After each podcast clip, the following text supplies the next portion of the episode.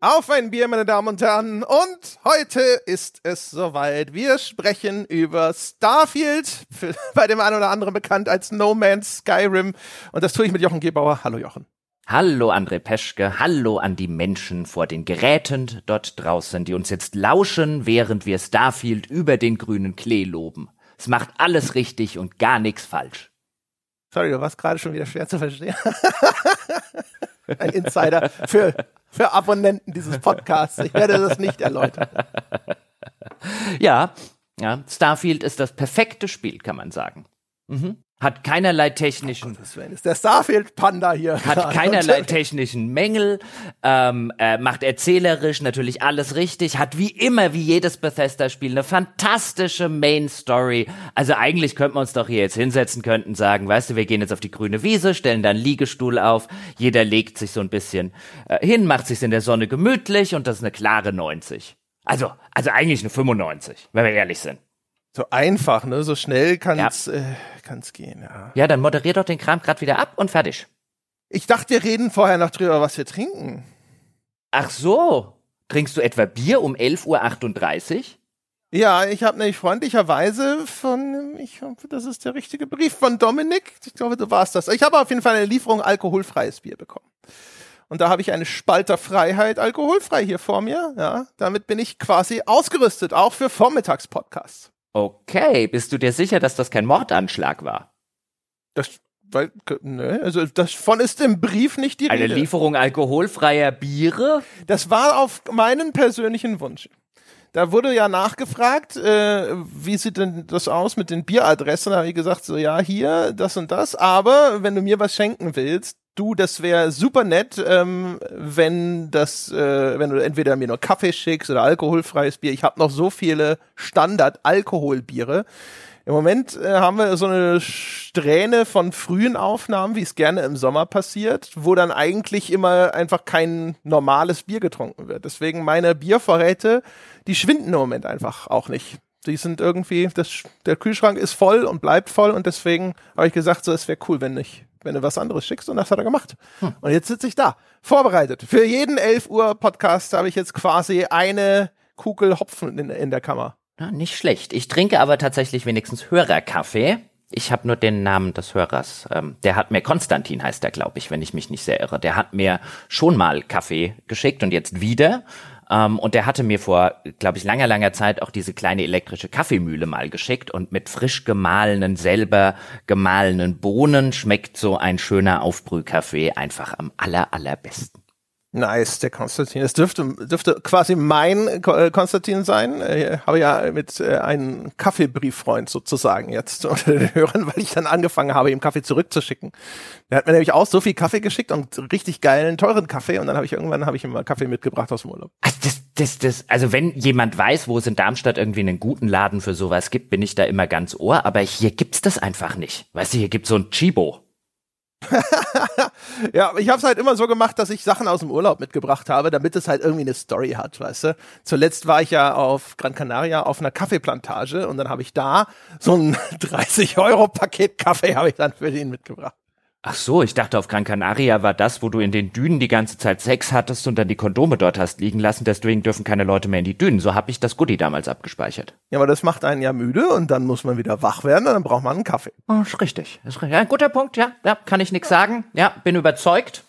Na also. Genau. Und ja, jetzt, jetzt sind wir fertig. Jetzt kannst du abmoderieren, weil Starfield ist ja eindeutig hier beste Spiel aller Zeiten vielleicht gibt's da noch ein oder andere, die ein oder andere also, Einschränkung, die wir machen müssen. Also jetzt, jetzt, also vielleicht, also, also höchstens ja so, vielleicht jetzt so, ich sage jetzt mal die nächsten, würde ich sagen, ein, zwei Stunden. Aber länger kann das nicht dauern mit den Einschränkungen. Nee, nee, nee. Also ne, hier ne, und da war so ein kleiner Zusatz, so ein, so ein kleines Sternchen, wo dann unten eine Fußnote hinzugefügt wird. Ne? Mhm, mhm. Und ich glaube, am Ende ist die Fußnoten, sind die Fußnoten länger als das tatsächliche Buch. Wahrscheinlich, ja, ist gut möglich. Ja, ist quasi wie Terry Pratchett, wenn er. Ja, oder wie. Wenn er so richtig in Rage sich geschrieben hat. Ach ja, also meine Damen und Herren, Starfield, das neue Spiel von Bethesda. Wir wissen es alle, die Macher von Skyrim, da sind sie und sie haben uns diesmal ein Weltraumspiel, Science-Fiction-Spiel mitgebracht. Die erste neue IP von Bethesda seit, keine Ahnung, wahrscheinlich mehreren Jahrzehnten inzwischen. Alle waren ganz aufgeregt. Ich übrigens auch. Das ist das erste Mal seit 100.000 Jahren, dass ich echt gespannt äh, auf die ganzen Webseiten gegangen bin und auf Metacritic gegangen bin, weil mich echt interessiert hat, was es für Wertungen kriegt, weil Starfield ist nicht irgendwie nur das neue Bethesda-Spiel, sondern ich fand, es hat halt so eine auch so eine Story so ein bisschen, einfach dieser Release, ne?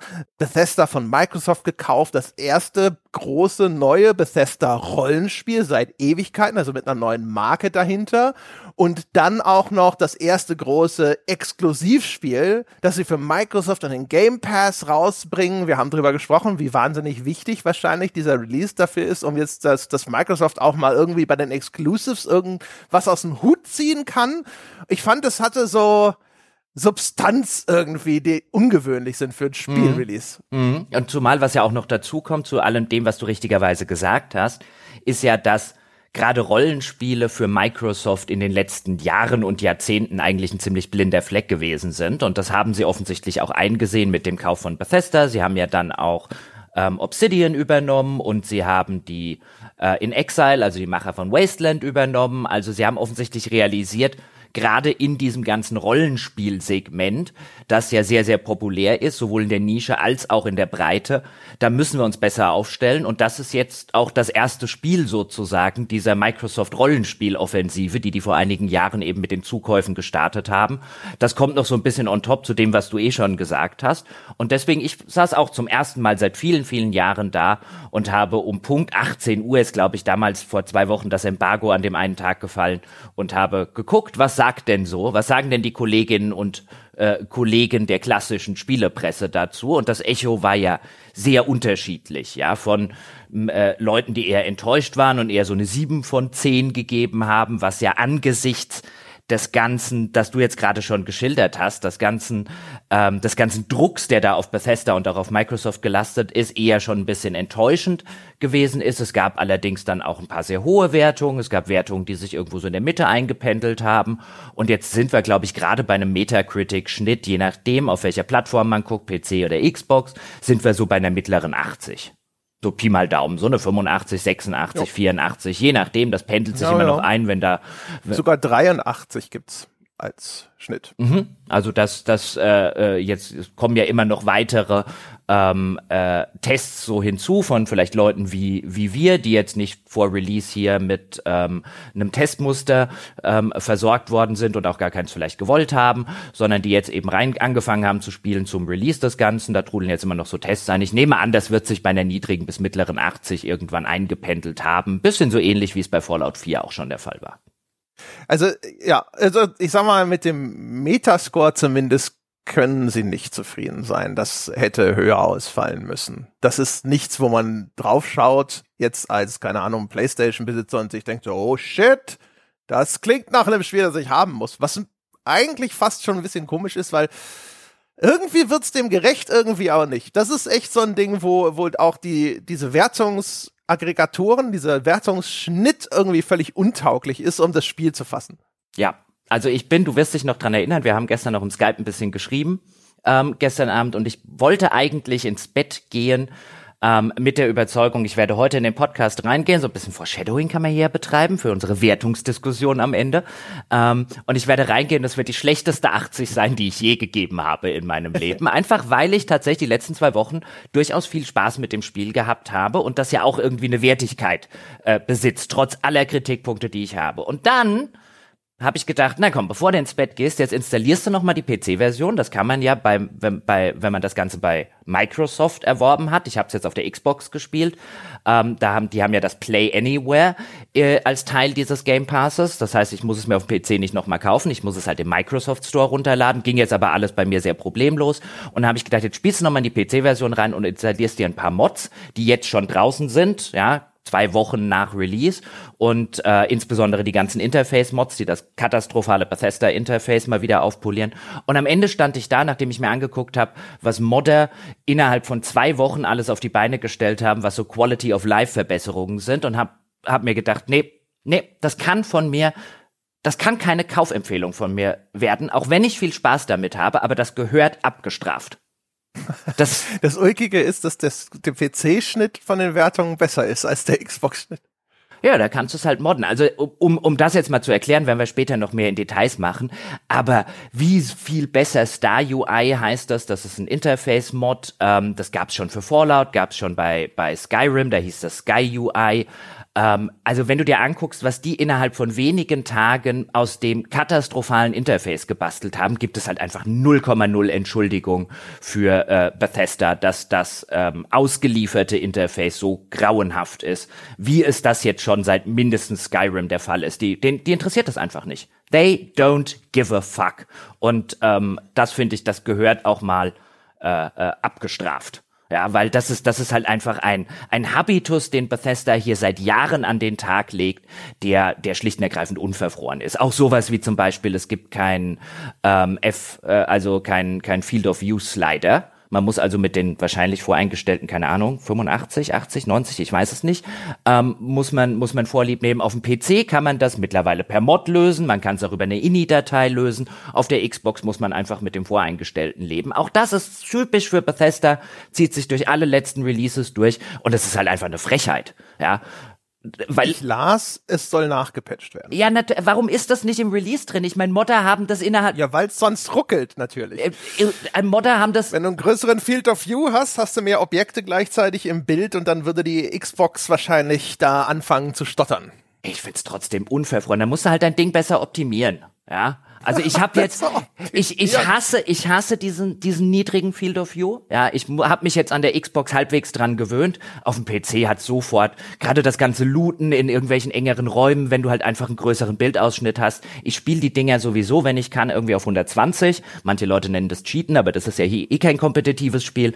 Das ist so viel besser wenn du es so spielst. Und ich finde es einfach eine absolute Unverfrorenheit, wie wenig Einstellungsmöglichkeiten von Haus aus in der PC als auch in der Xbox-Version drin sind. Das ist einfach eine Frechheit. Und das geht dann auch bis hin dazu zu einzelnen Features von Grafikkarten. Da müssen wir gar nicht näher ins Detail gehen, ähm, äh, wo Features von Nvidia nicht genutzt werden auf dem PC von Nvidia-Karten, weil Bethesda anscheinend einen Deal mit AMD hat. Und das haben in der Zwischenzeit auch Modder einfach reingepatcht dass du halt ein gewisses Upscaling auch mit Nvidia-Grafikkarten hast. Also es geht also völlig problemlos. Es wird von Bethesda nicht gemacht und das ist halt einfach, das ist halt einfach die, die, wie die den Kunden an manchen Stellen einfach immer wieder ins Gesicht spucken und sagen, ihr seid uns scheißegal, ist einfach eine Unverfrorenheit. Also zumindest auch da muss man sagen, wenn man jetzt von Baldur's Gate kommend sich das anschaut, ist es schon krass, ne? Da hat man gesehen, dass wenn du äh, vom Controller auf die Maus wechselst, am PC, dass es dann dynamisch ein komplett anderes UI benutzt. Ne? Das sieht, ah, du hast eine Maus, okay, pass auf, jetzt nehmen wir dieses UI, das ist halt also das User Interface, ne? das äh, funktioniert besser mit der Maus. Und ja, ah, du spielst wieder mit Controller, dann machen wir das so. Und ähm, da muss ich sagen, das habe ich in der Qualität, glaube ich, in der, äh, so mit diesem Umfang, wie es dann wirklich, also on the fly, komplett die, äh, die, die, dieses Interface verändert, habe ich, glaube ich, noch nie gesehen aber man sieht, was ein Entwickler alles leisten kann, wenn er will. Und bei Bethesda ist natürlich gerade das mit der mit dem Benutzerinterface für PC-Spieler tatsächlich einfach chronisch. Ne? Da hat man das Gefühl, die sitzen da und sagen, naja, die Modder werden es schon richten. Warum sollen wir denn überhaupt? Die armen Jungs von dem Sky UI haben ja bestimmt ein Patreon. Da wollen wir jetzt auch nicht irgendwie die Jungs ruinieren. Hm, ja, ich glaube nicht, dass das die Ratio ist. Die werden sich einfach sagen, warum sollen wir irgendetwas äh, für irgendetwas ja, Geld ausgeben, was die Idioten kostenlos machen? Vielleicht war der letzte Teil äh, auch nur frei erfunden, genau. Also das ist schon krass eigentlich. Vor allem, was ich echt nicht verstehe, ist, äh, dass so wie sie mit diesem mit dieser Prestige-Marke, die jetzt auch noch neu startet, umgegangen sind. Eine lange Diskussion zwischen uns im Vorfeld war ja tatsächlich, ist es äh, Zeitmangel oder ist es äh, einfach nur don't give a fuck? Wir waren uns häufig über, über Problemanalysen einig. und haben dann nur drüber diskutiert, so, wo ich gesagt habe, also es gibt viele, viele Punkte, wo ich glaube, man sieht, dass dieses Projekt, obwohl es ja recht lange in Entwicklung war, dann am Ende doch recht eilig über die Ziellinie gedrückt wurde. Ähm, und dann waren wir halt an einigen Punkten einfach nur diskutiert, wo ich sagte, ich glaube, das ist, da kann man sehen, ne, dass sie Zeitmangel hatten. Und du hast häufig gesagt, ich glaube, man sieht nur, dass ihnen das alles scheißegal ist. Ja, ich glaube, die Wahrheit liegt irgendwo in der Mitte. Es wird durchaus äh, trotz der mehrfachen Verschiebung bei dem ganzen Ding Zeitmangel gegeben haben, wahrscheinlich resultierend darauf, die eigentlich veraltete Engine nochmal auf Next Gen drauf zu hieven. Aber ich glaube, an vielen Stellen ist es auch einfach, we didn't give a fuck. No fucks were given. Und das, in das Inventar ist halt ähm, das Inventar-Interface ist halt das, das schönste Beispiel. Das ist ein typisches Bethesda-Interface. Äh, also ich finde, es ist schon das Beste, was sie in den letzten Jahren für Konsolen rausgebracht haben, aber das ist halt einfach eine, äh, eine Hürde ungefähr auf Höhe von Teppichkante. Und ähm, man muss sich das so vorstellen für die Leute, die das Spiel nicht kennen, wenn man jetzt ins Inventar geht und man hat halt sehr viele Gegenstände, die man im Laufe des Spiels einsammelt, gerade Waffen, ähm, verschiedene Rüstungen, also Raumanzüge. Und hier hast du jetzt den Fall, wenn du zum Beispiel durch dein Waffeninventar ähm, durchgehst, dann muss man sich das so vorstellen, dass man links eine Liste hat mit den Waffen, die man im Inventar hat, dann ähm, den Hauptbildschirm nimmt ein Bild der jeweiligen Waffe ein und dann hat man rechts noch so ein kleineres Fenster mit Detailinformationen.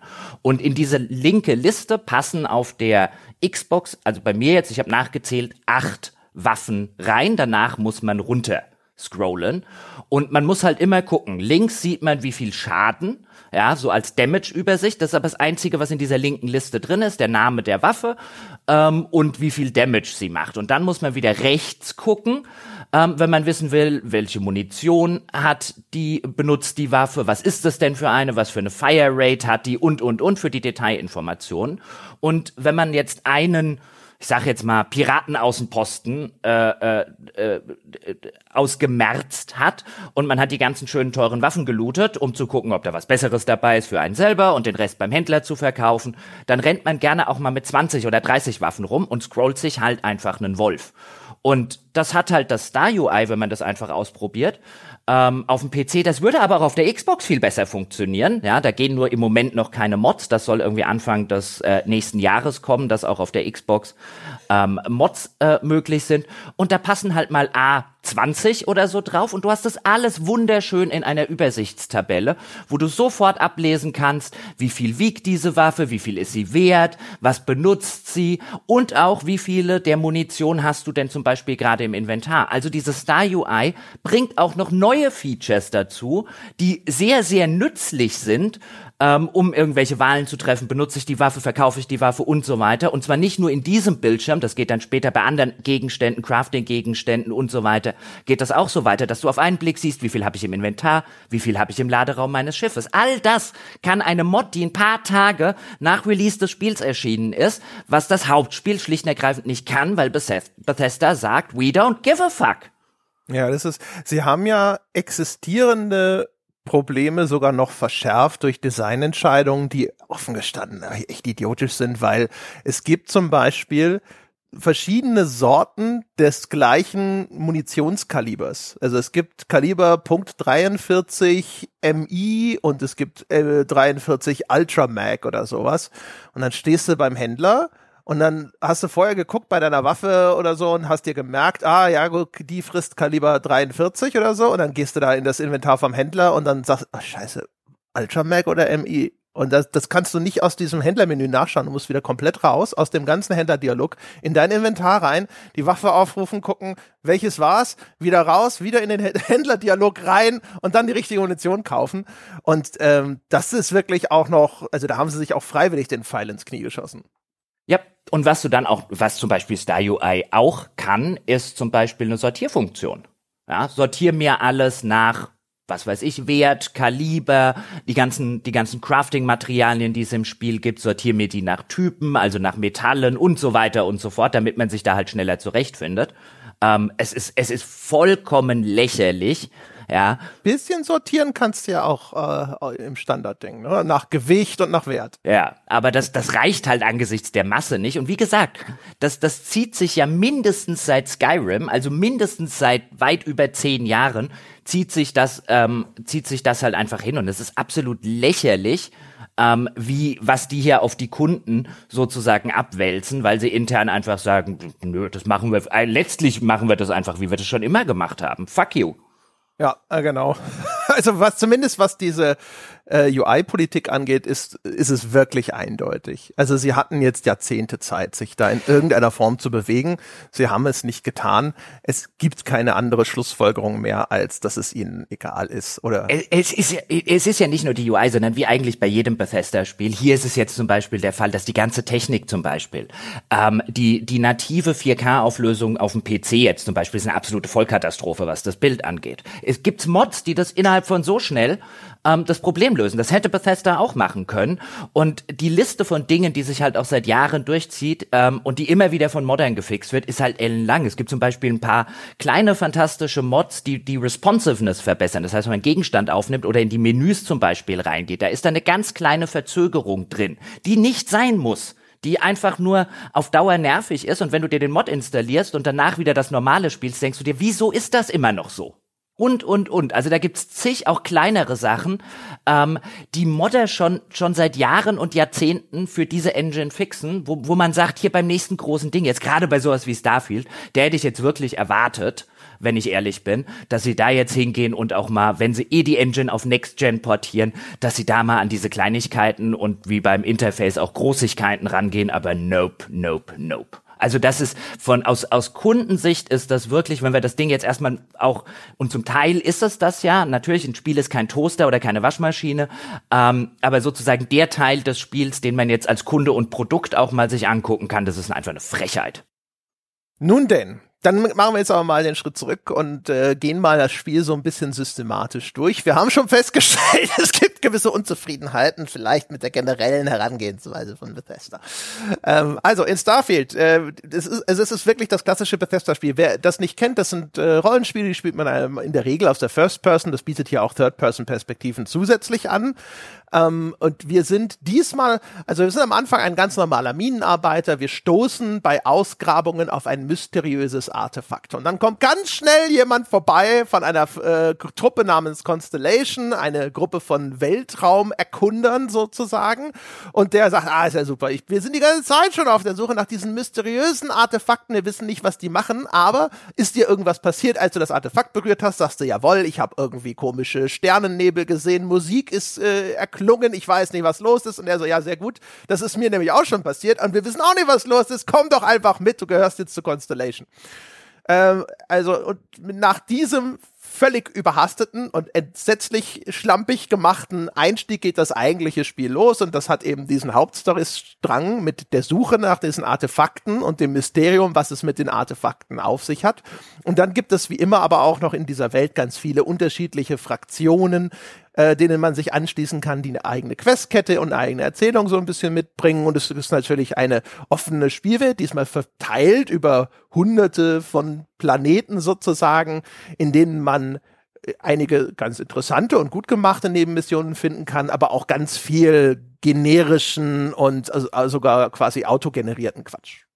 Und vielleicht zur Spielwelt sei an der Stelle noch gesagt, was ich zum Beispiel ganz angenehm finde, ich lese ja auch relativ viel Science Fiction und sie entwerfen hier etwas, was man so als Low Sci-Fi bezeichnen kann, um jetzt mal einen Begriff aus der Fantasy zu entlehnen. Da gibt's auch die High Fantasy mit den Elfen und mit den Zwergen, so Herr der Ringe. Und es gibt die Low Fantasy, so eher in George Martin äh, Richtung mit relativ wenigen fantastischen Kreaturen. Und wenn die dann mal auftauchen, stehen alle irgendwie da und sagen, what? Nein, sowas kann doch gar nicht existieren existieren, ähm, mit sehr wenig Magie und so weiter. Und hier haben wir es mit so einem Low-Sci-Fi-Setting zu tun. Also wir befinden uns schon ein paar hundert Jahre in der Zukunft und es ist auch ähm, Reisen mit mehr als Lichtgeschwindigkeiten sind aus Gründen äh, möglich. Die Erde ist unbewohnbar geworden, auch aus mehr oder weniger mysteriösen Gründen. Vielleicht finden wir im Laufe der Geschichte raus, warum das Ganze so passiert ist. Ähm, die Menschheit hat relativ viele Planeten im Sonnensystem besiedelt und auch sehr viele, sehr viel Leben gefunden, allerdings kein intelligentes Leben. Es gibt es also nicht wie beim Mass Effect, wo es äh, zig verschiedene außerirdische intelligente Spezies gibt, ja, wie die Kroganer und die Quarianer und wie sie nicht alle hießen, sondern die Menschheit hat bislang noch keinerlei Indiz dafür gefunden, dass es eine andere Spezies im Weltraum gibt und die Menschheit ist eigentlich auch vielfach so unterwegs, ähm, wie man das aus der Moderne kennt, was jetzt so Gesellschaftsformen und so weiter angeht. Also man darf hier nicht damit rechnen, dass hier irgendwie ähm, äh, lauter Bioniker rumlaufen und irgendwelche telepathisches Zeug machen können. Das ist ein sehr, sehr ähm, äh, sehr, sehr bodenständige Science Fiction und von der ganzen Prämisse und von dem ganzen Lore, was dahinter steckt, finde ich das auch ein sehr sympathisches Setting im ersten Schritt. Ich hätte natürlich erwartet, dass sie viel mehr aus diesem Fehlen des außerirdischen Lebens machen, als sie dann tatsächlich gemacht haben in dem ganzen Spiel, aber auch das wird ein Fall sein von naja, es schreit nach DLCs, dieses Ding. Ähm, und sie werden wahrscheinlich auch aus Fallout 4 gelernt haben, dass sie das hier etwas und deutlich länger, deswegen haben sie auch das riesige Universum äh, gebaut, dass das Spiel derzeit noch überhaupt nicht wirklich ausnutzt, ähm, wo man schon sieht, da sind sehr, sehr viele, sowohl inhaltlich als auch so ein bisschen in äh, technischer Natur, sehr viele Sachen drin, äh, bei denen man schon davon ausgeht, dass die einen Plan haben, das über mehrere Jahre mit kostenpflichtigen Inhalten zu füllen. Man möchte es fast hoffen. das, das, äh, erstens gibt es dann vielleicht Hoffnung für, weiß ich nicht, eine Version von Starfield in fünf Jahren, die nochmal ganz anders aussieht als das heutige Starfield. Und zum anderen ähm, wird es vielleicht einfach erklären, bestimmte Auslassungen zumindest. Es gibt eine große Partei in dem Spiel, äh, wo man die ganze Zeit damit rechnet, dass die irgendwann noch mal groß eine Rolle spielt und auf den Plan tritt und das passiert einfach nicht. Und das ist zum Beispiel etwas, wo man hinterher da sitzt und sich denkt, okay, das, das muss einfach, das ist Cut-Content, das äh, muss für ein DLC zurückgehalten worden sein, mhm. anders ist es kaum erklärbar. Genau, das, äh, das, die, die heißen Haus Varun, die werden uns am Anfang, wenn wir so die ne Welt näher gebracht bekommen, wenn wir in der ersten großen Stadt sind, New Atlantis, wie sie heißt, da gibt es dann auch eine Art äh, Museumstour, die man machen kann, die einem so ein bisschen die Geschichte ähm, dieser Spielwelt näher bringt. Und da spielt halt dieses Haus Varun. Da handelt es sich offensichtlich um eine Art religiöse Sekte, die der Überzeugung sind, dass da draußen irgendwo eine große Weltraumschlange existiert, die alle, die irgendwann mal zum Tag des jüngsten Gerichts ruft und dann alle umbringt, die nicht irgendwie Gläubiger der, der Weltraumschlange sind.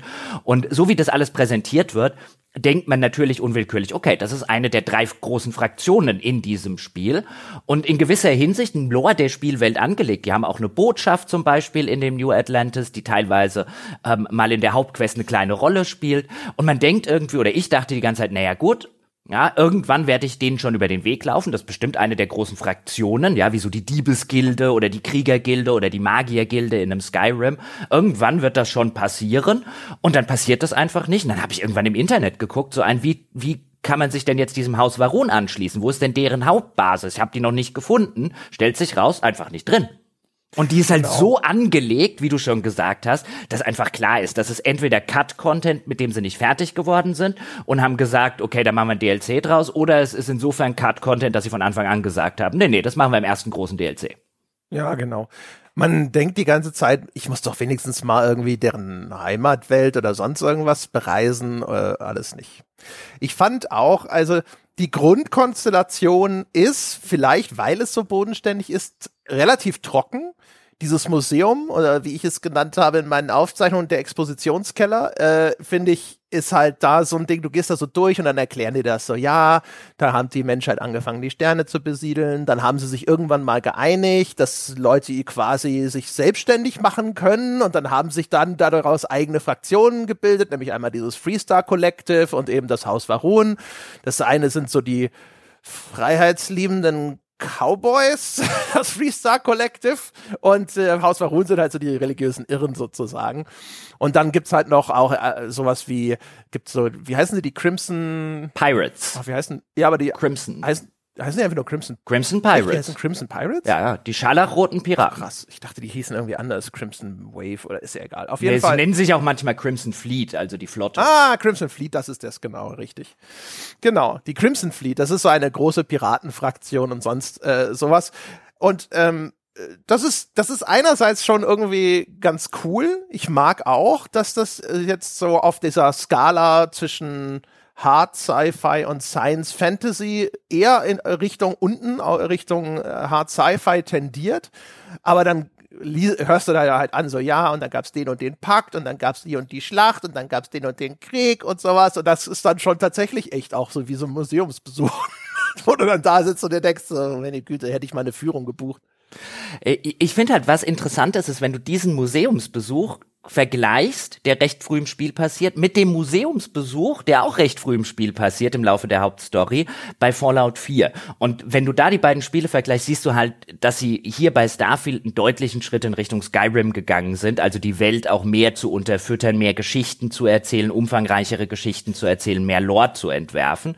Dennoch bei Fallout 4 ist man relativ am Anfang, da muss man ja ähm, diese Gruppe der Minutemen ähm, aus einem aus einem Museum befreien und auch dort gibt es so kleinere Exponate und dann äh, erklärt einem so eine Stimme ein bisschen was ähm, sozusagen zum Hintergrund in diesem Museum und jetzt machen sie in beiden Spielen am Anfang dieses Museum und wie viel umfangreicher die Erklärungen und die Lore sind, die jetzt hier in diesem Museum bei Starfield drin stecken, das ist schon frappierend, wenn man den direkten Gegenvergleich setzt. Also da sieht man schon ähm, den Ton, den das Spiel sozusagen anschlägt. Hier wird jetzt wieder mehr erzählt. Das ist mehr Rollenspiel und auch mehr Erzählrollenspiel, als das jetzt ein Fallout gewesen ist.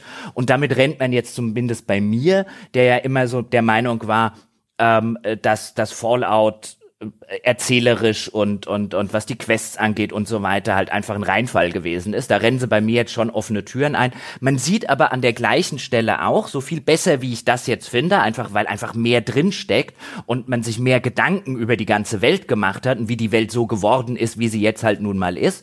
Das alles ist sehr löblich, aber sie erzählen das halt immer noch. Man läuft von Exponat zu Exponat, drückt auf einen Knopf und hört sich halt eine Stimme an, während man sich sozusagen das Exponatsstandbild anguckt. Exakt so, wie sie es schon vor vielen, vielen Jahren in Fallout gemacht haben. Man sitzt schon so ein bisschen da und denkt, Bethesda, jetzt mach doch endlich mal, jetzt seid der Next Gen, ja, kann da nicht ein kleines Filmchen laufen, das ihr gemacht habt oder so? Das ist doch viel geiler, ja. Wieso immer wieder derselbe alte Kram in äh, neuen Schläuchen?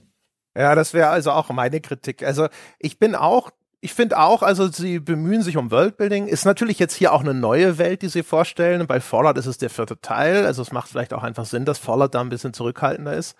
Ähm, äh, aber die Art und Weise, also das wurde in Bioshock 2006 schon erheblich besser gemacht. Da gab's ja auch so diese Ausstellung, äh, wo, wo, wo Andrew Ryan so ein bisschen so seine sein Utopia präsentiert und sonst irgendwas. Und das waren ja so quasi so animatronische Schaukästen, wenn ich das richtig in Erinnerung habe. Und das war viel aufwendiger und viel cooler. Und hier sind es Standbilder, da geht ein Licht an und eine Stimme äh, drückt dir die Exposition ins Ohr, die jetzt noch nicht mal mega aufregend ist erstmal. Es ist ganz cool, wenn man später, ich bin ähm, kurz vor Ende des Spiels nochmal zurückgegangen und habe den Keller nochmal durchlaufen und dann sieht man, ach krass, da ist schon wirklich, also äh, alles, was die da erzählen, spielt dann hinterher schon irgendwo eine Rolle sozusagen. Also das ist schon alles wirklich gut ausgedacht und da ist ein wirklich solides Fundament, das da für diese Welt geschaffen wird. Es ist halt nur so, so trocken und man denkt irgendwie, also so geht's mir, über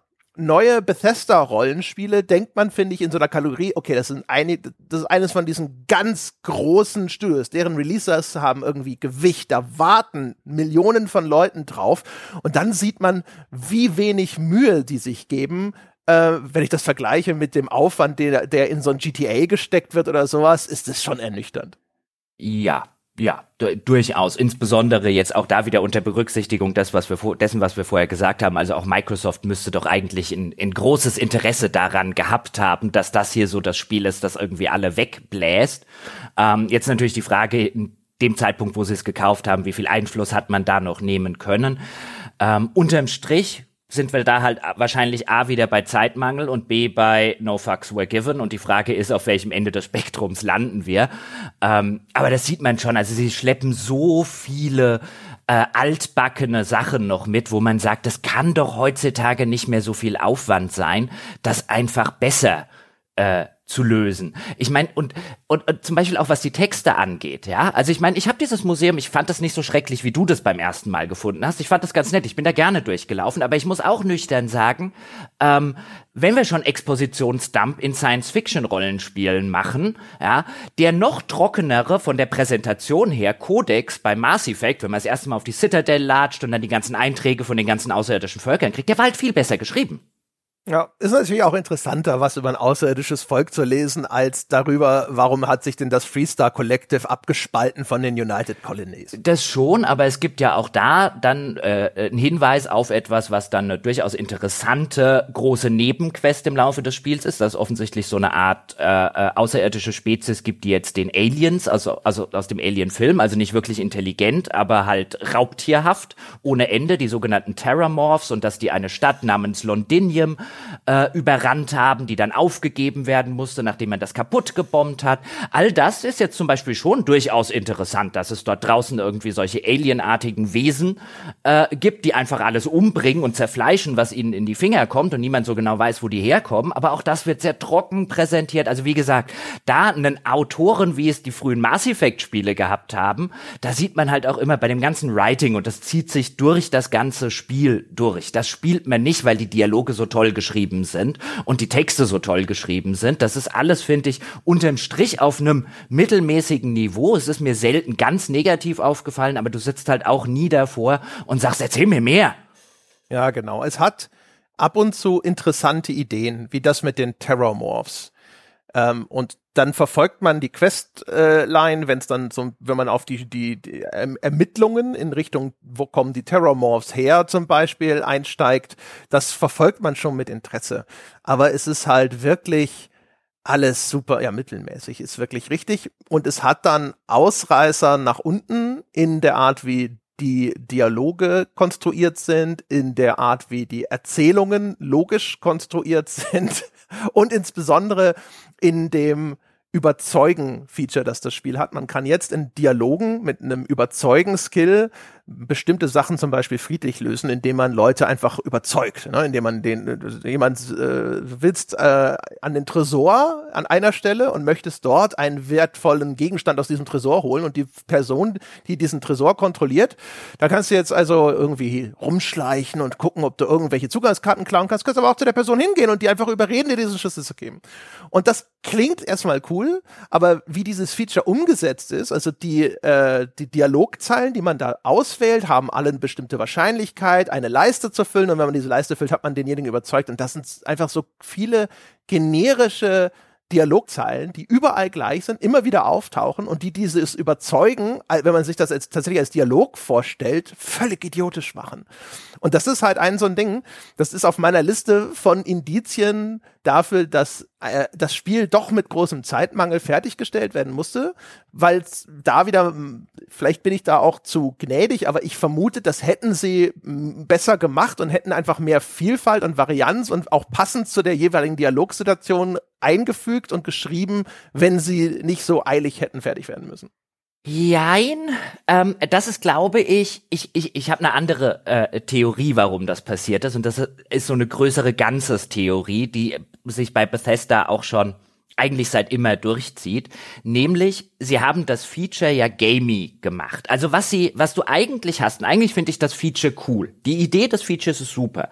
Nämlich, und das hast du an manchen Stellen funktioniert das tatsächlich auch so, aber sie haben halt zu viele Überredendialoge, um äh, das jetzt wahrscheinlich äh, mit der vorhandenen Zeit an, anständig zu füllen. Aber jetzt zum Beispiel bei dem, glaube ich, den du erwähnt hast, bei dem habe ich halt nicht die Sachen ausgewählt, wo ich jetzt gedacht habe, ähm, das hat jetzt die höchste Wahrscheinlichkeit zu klappen, sondern der Typ präsentiert sich einem halt als ein sehr arroganter, sehr selbstverliebter Typ, ja, und ich habe ihm halt laufend Honig ums Maul geschmiert. Und das hat super funktioniert, aber das funktioniert halt selten mal. Und dann hat er halt auf die entsprechenden Dialogzeilen, die ich auch zur Verfügung hatte, ja, ja, du bist doch hier der beste und coolste Sammler und willst mir nicht mal einen Blick auf deine Sammlung, alle Leute sind ja neidisch auf dich und so, und das hat super geklappt und dann fühlt sich das System cool an, ja, immer wenn ich so denke, na, was will der denn jetzt von mir hören, um ihn zu überzeugen? Dann funktioniert das System super. Aber sie haben halt nicht nur das eingebaut, sondern gleichzeitig noch dieses Gaming-Feature, dass je höher du deinen Dialog-Skill setzt, desto höher ist die Wahrscheinlichkeit, dass eine dieser Antworten, auch wenn es irgendwie eine Bullshit-Antwort oder Satz ist, den du sagen kannst, halt trotzdem funktioniert. Und dann vermischen sie halt was, was eigentlich cool funktioniert hätte, als ein, naja, ich überlege jetzt mal, was könnte denn das sein, was der andere von mir hören möchte, haben sie dann halt vergamiert, jetzt vielleicht für die Leute, die jetzt vielleicht auch sagen, so, äh, da will ich mich gar nicht lange aufhalten, ich setze jetzt Dialogskill auf ganz hoch und dann wähle ich immer die Sachen aus mit der niedrigsten Wahrscheinlichkeit, aber die, die mir die meisten Punkte bringen, bis halt der Dialog dann irgendwie geschafft ist und das kannst du auch machen. Ähm, so habe ich es dann später gemacht mit meinem gemaxten Dialogskill und das ist halt sehr typisch für Bethesda insofern, weil sie immer und das ist in ihrer Geschichte ein roter Faden vom ersten Spiel bis jetzt. Immer, wenn ein Bethesda-Spiel vor der Wahl steht zwischen Gameplay und erzählerischer Integrität, entscheidet es sich für Gameplay. Immer. Und sie hätten halt hier, das ist ja keine Entweder-oder-Entscheidung. Ne? Nehmen wir mal an, sie hätten in, also in den, in den wirklich relevanten Missionen, nehmen wir mal an, es gibt von mir aus 60 Dialoge oder sonst irgendwas, in dem dieser Überzeugungsskill zum Einsatz kommen kann, die hätte man alle handcraften können. Mit äh, einfach überzeugenden Dialogen, die alle handgeschrieben passend zu dieser Situation sind. Und das haben sie nicht gemacht. Und jetzt ist meine benevolente Erklärung, sie hatten nicht die Zeit dafür, war, anstatt, dass ich die Alternative wähle und zu sagen, es war ihnen scheißegal. Ähm, ich glaube, es ist ihnen in der Stelle scheißegal. Was, was helfen dir denn die handcrafted Dialoge, wenn es am Ende durch das Gamey-System, was du draufsetzt, sowieso nur relevant wird, ob du deinen Skill gesteigert hast und welche Optionen du auswählst, sind eh egal. Da helfen dir auch die handcrafted Dialoge nicht mehr sonderlich weit. Außer dass es dann. Naja, es könnte halt einfach, der Dialog könnte halt, ne, wenn man das richtig schreibt, kann der, egal was man auswählt, immer irgendwie passend sein. Das hätte man machen können, hat man nicht. Ja, aber da, ich glaube, da entscheidet man sich dann einfach für das Gaming. Natürlich könnte man das trotzdem immer besser machen, aber man hat schon den Eindruck, dass Bethesda immer dieses falsche Dilemma hat. Ich meine, Hauptquest von Fallout 4, ja, ich äh, äh, reise verzweifelt meinem entführten Sohn hinterher, ähm, mache aber dann erstmal 100 Stunden was völlig anderes wie Basenbau und so weiter. Erzählerische Integrität selber und völlig ohne Not, ja, kaputt gemacht, aber das zieht sich halt wie ein roter Faden durch. Man hat irgendwann im Laufe des Spiels gibt es eine sehr, sehr große ähm, Fraktionen-Questline, wo man zwischen sozusagen zwei, einer guten und einer bösen Fraktion hin und her springt und sich am Ende dann entscheiden kann oder muss, wenn man die Quest fertig machen will, schlage ich mich auf die Seite der Guten oder schlage ich mich auf die Seite der Bösen. Und wenn man sich auf die Seite der Bösen schlägt, dann muss man gegen die Guten auch ein sehr umfangreiches Gefecht absolvieren und es gibt 0,0 Sinn, dass man danach bei den Guten überhaupt noch auf diesen Planeten landen könnte. Ja, ja, äh, wenn man genau. das irgendwie macht. Aber das ist halt typisch Bethesda. Die erzählerische Integrität ist nicht so viel wert, wie in dem Fall das Gameplay, das man dem Spieler nicht wegnehmen will. Also man will nicht hingehen und sagen, ja, okay, wenn du dich dafür entscheidest, dann steht dir jetzt eine der großen Städte nicht mehr zur Verfügung. Äh, viele Planeten musst du dann immer kämpfen, wenn du dorthin willst, die halt in dem entsprechenden Systemen sind, die von der Hauptfraktion sozusagen des Spiels kontrolliert wird. Da sagt halt Bethesda immer, nee, du darfst beides. Du darfst dich sozusagen für die ganz Bösen entscheiden und trotzdem mit den Guten immer noch irgendwie ganz gut dastehen, obwohl du gerade ihr größtes Raumschiff zerfetzt hast und eigentlich quasi der größte Terrorist bist, den man sich auf diesem, in diesem Universum vorstellen kann. Und jeder weiß, wer du bist. Ja, und das zieht sich halt auch durch, wie seit Skyrim ein. Natürlich kannst du Anführer der Diebesgilde und der Assassinen und der Magier und der Werwölfe und wem auch noch alles sein. Ergibt erzählerisch überhaupt keinen Sinn, dass du das alles bist, aber darfst du machen. Ähm, und so sehe ich das bei dem Dialogfeature auch. Also wenn Sie, Sie haben anscheinend aus Ihrer Sicht häufig die Wahl zwischen erzählerischer Integrität oder Gameplay und dann machen Sie immer Gameplay.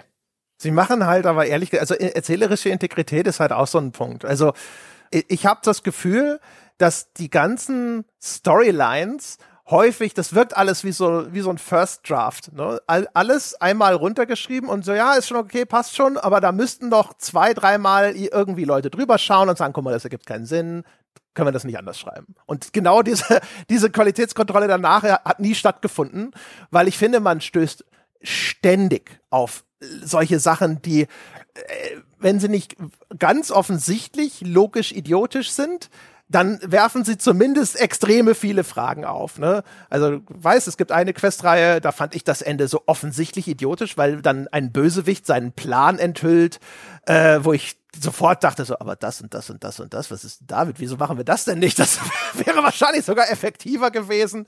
Da waren wir uns uneinig darüber, ist das jetzt nur untererklärt oder ist es tatsächlich so idiotisch, wie ich fand. Und es gibt aber einfach so viel, so, so viel davon.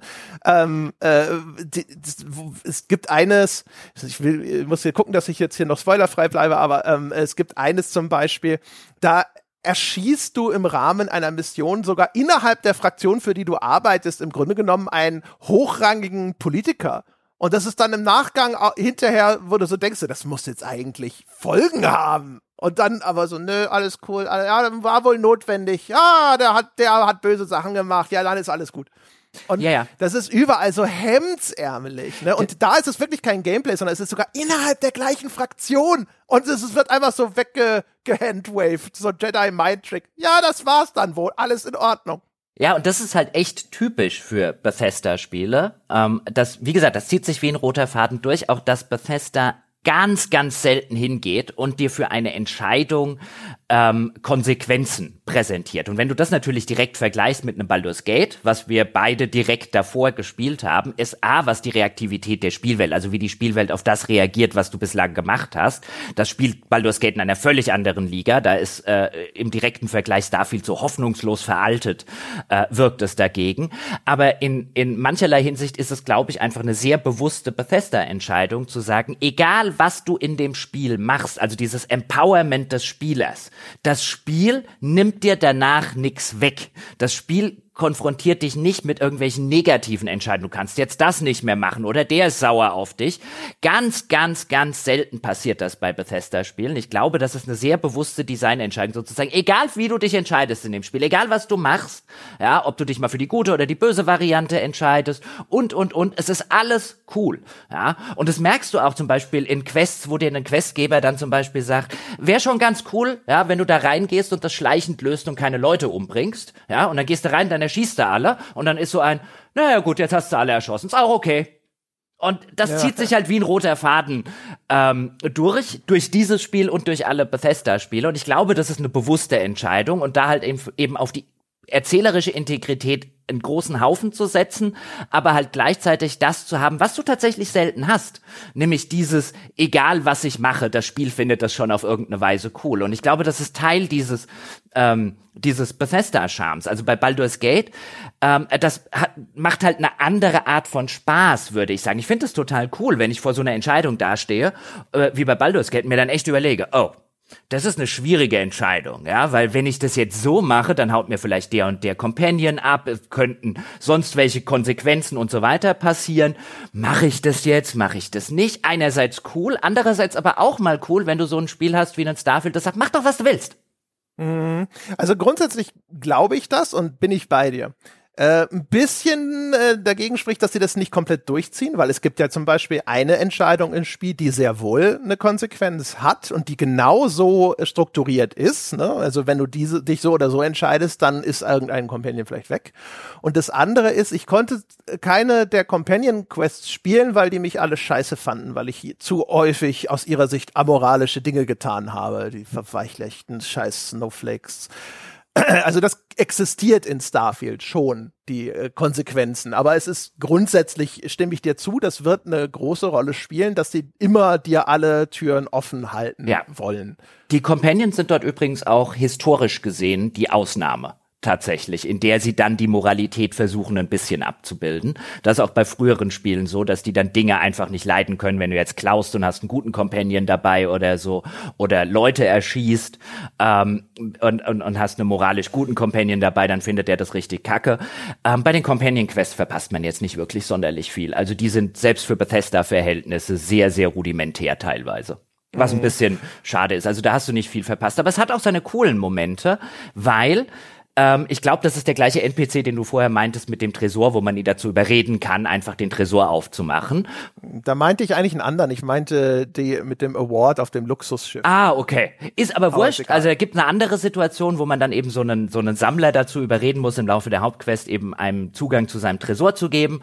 Und mich hat einfach interessiert, äh, welche welchen Loot der dabei hat. Die sehen alle so hoch bewaffnet aus, er und seine seine Leute. Und ähm, dann habe ich halt die Arschloch-Attacke-Variante genommen. Das fand mein ähm, Begleiter, der Sam Coe, so ein netter Weltraumpirat, so kann man sich den ein bisschen vorstellen, der oder Weltraum-Cowboy, ähm, fand er erstmal schon total scheiße. Und dann stand da schon mal Sam Coe, ja, hates this. Und ähm, dann kommt es dazu, dann kommt es zum Kampf und dann habe ich dreimal irgendwie auf diesen Sammler draufgeschossen und dann ist das eine der wenigen Stellen im Spiel, wo der dann so sagt, no, no, no, ich ergebe mich und so und wieder in einen Dialog reingeht, ja, und dann musst du wieder die sozusagen, ist mir jetzt wurscht, ich äh, bring dich jetzt trotzdem um Variante wählen, habe ich dann draufgeklickt, ich wollte ja sehen, was die für ein Loot haben und in dem Moment sagt mein Begleiter, ähm, als ich den Dialog anklicke, what? No! Und das war ein cooler Moment, weil da das Spiel wirklich reaktiv mal darauf war, was ich gemacht habe. Der Begleiter, also wo ich mir richtig vorstellen konnte, ja, ich sag jetzt diesem Typen so ein äh, so ein Satz wie, ähm, äh, ja, du kannst viel erzählen, ich bring dich jetzt um, und der Begleiter reagiert halt sofort mit einem Was? Nein! Und das war cool. Ja, es gibt diese Momente, genau. Wo, was halt komisch ist, ne? Also, also man sieht, sie können das machen und es ist ihnen jetzt auch nicht durchgehend völlig egal. Es gibt aber halt echt so viel, also gerade ne, wie ähm, dynamisch reagiert dieses Spiel und diese Spielwelt und die Figuren darin auf deine Aktionen. Auch da wieder ne, mit Blick auf Baldur's Gate ist halt es wirkt jetzt komplett veraltet, es wirkt komplett irgendwie starr und rigide. Ähm, ich finde da zum Beispiel auch, du triffst Leute, es gibt einen Companion Andrea zum Beispiel und die, die triffst du die erzählt dir, ah, sie hat gerade jemanden abgeknallt und so weiter. Und dann in dem Dialog, welche Fragen kann ich ihr zu ihrer Person stellen, nachdem man mir die Frau so vorgestellt hatte? Die Fragen sind, was ist dein Lieblingsort in den besiedelten Systemen? Willst du je dein eigenes Schiff kommandieren? Und was machst du in deiner Freizeit? What? Und also da, ich habe eine These dazu. Ich glaube, ein Teil dieser Dialoge musste geschrieben werden, als die Story, also der Kontext, in dem diese Dialoge stattfinden, noch nicht klar war. Und deswegen haben sie so allgemeinen Shit geschrieben. Weil das ist, finde ich, extrem frappierend. Du hast ständig Dialogoptionen in einer Situation, wo du dir denkst so, das sind die drei Fragen, die ich stellen kann. Bitte was? Das kann nicht euer Ernst sein. Es gibt hinterher einen extrem zentralen Expositionsmoment, wo dir extrem wichtige Figuren die Möglichkeit geben und sagen, okay, frag uns alles. Wir haben Wissen, ja, nachdem bist du quasi seit Stunden bist du auf der Suche nach Antworten auf, auf, auf diese Fragen und dann hast du so vier Dialogoptionen. Und du denkst dir so, was? Das ist alles, was ich fragen kann. Seid ihr bescheuert? Ja, du hast, also äh, äh, ich sehe deinen Punkt äh, völlig. Ähm, im, Im ersten Schritt bin ich und war ich auch erstmal dankbar, dass es wieder Dialogoptionen gibt. Also wenn du das mit Fallout in dem Dialogsystem von Fallout 4 einfach vergleichst, wo jeder Dialog quasi so schnell vorbei war, ja, und wo du gar nicht irgendwie nachfragen häufig konntest, ähm, wo das gar nicht irgendwie vorgesehen war, wo, wo die NPCs in Städten, die hatten dann halt irgendwie drei Sachen und das war's dann irgendwie äh, gewesen. Ähm, und du wirklich auch keine Hintergrundinformationen bekommen kannst. Und hier merkt man schon, man geht wieder diesen Schritt eben inhaltlich und erzählerisch wieder in Richtung zumindest von einem Skyrim und viele NPCs, denen man dann halt im Rahmen von Quests und so weiter begegnet, äh, die kann man dann noch weiterführende Fragen stellen. Es gibt also richtige Dialogmenüs, teilweise sogar richtige Dialogbäume wieder. Das finde ich als, als Freund eben solcher Systeme und solcher Rollenspiele, die halt auch wirklich versuchen, ein Rollenspiel zu sein und Rollenspielelemente zu haben, ähm, begrüße ich erstmal, aber man sieht halt an vielen Dialogen, wie du schon gesagt hast, die wurden wahrscheinlich geschrieben, als noch nicht völlig klar war, wie geht denn das jetzt eigentlich weiter, wie viele Schritte hat die Quest und so weiter und so fort, dass da halt einfach sehr viel Fillerkram halt drin ist, wo man jetzt sagt, ja, okay. Ist ja schön, dass ich den NPC jetzt zu seiner Vergangenheit, ja, oder zu seinem Job oder sowas fragen kann, aber noch schöner wäre es, wenn er dann irgendetwas Interessantes zu sagen hätte oder der Dialog wenigstens irgendwie witzig geschrieben wäre. Ja, genau. Und es, es, es kommuniziert sozusagen nicht intern das Spiel. Ne? Das ist wie so eine dysfunktionale Firma, wo die eine, die linke Hand nicht weiß, was die rechte tut. Was dazu führt, ne? also das, du kannst ja viele Dinge in einer beliebigen Reihenfolge angehen. Und inzwischen halt auch da wieder, weil das Geld, ne? also man, man sitzt so da und sagt so, ja, aber ich möchte, dass das Spiel registriert, was ich vorher schon getan habe und darauf dynamisch eingeht und dann auch in den Dialogen entsprechend darauf reagiert. Und, aber das, das kann es nicht, das macht es nicht, das will es nicht. Und dann passieren halt auch da so Sachen wie, du gehst zu einem Beamten und bittest den um einen, wenn du so willst, kleinen Gefallen, du willst, äh, äh das, das ist äh, so, so ein Polizist und du möchtest, dass der dir hilft, irgendeine Ware aus dem Zoll zu kriegen. Und ich habe dem vorher das Leben gerettet. In dem Begrüßungsdialog geht er auch darauf ein, dass ich ihm das Leben gerettet habe. Aber diese Sache mit der, mit der Ware im Zoll, die hätte auch schon vorher passieren können, bevor ich ihm das Leben gerettet habe. Und deswegen reagiert das Spiel nicht darauf. Und wenn ich ihn dann danach frage, ist es total so ein Ding so, ja, nee, sorry, geht nicht. Und ich kann nicht sagen, Alter, ich habe dir das Leben gerettet, wie wär's, wenn du mir hilfst, das Paket aus dem Zoll zu kriegen. Aber ja. das, das geht nicht. Das, das Spiel sitzt so da, weil es weiß nicht, dass ich das vorher schon gemacht habe. Ja, das, das merkt man dann zum Beispiel. Also ich habe es ganz stark gemerkt. Ähm, es gibt so eine etwas kleinere Fraktion, Ryujin Industries heißen die.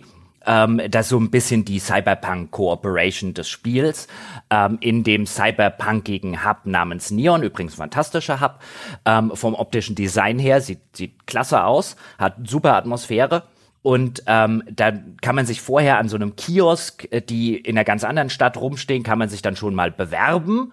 Ja, so Blindbewerbung auf irgendwie einen Job und dann füllt man so einen Fragenkatalog aus, eigentlich ganz nett gemacht. Und ich habe mir die halt bis zum Schluss aufgehoben, weil ich eigentlich das Haus Varun machen wollte, von denen sich dann rausstellte, dass das gar nicht drin ist. Und dann bin ich halt zum Schluss dahin getappt.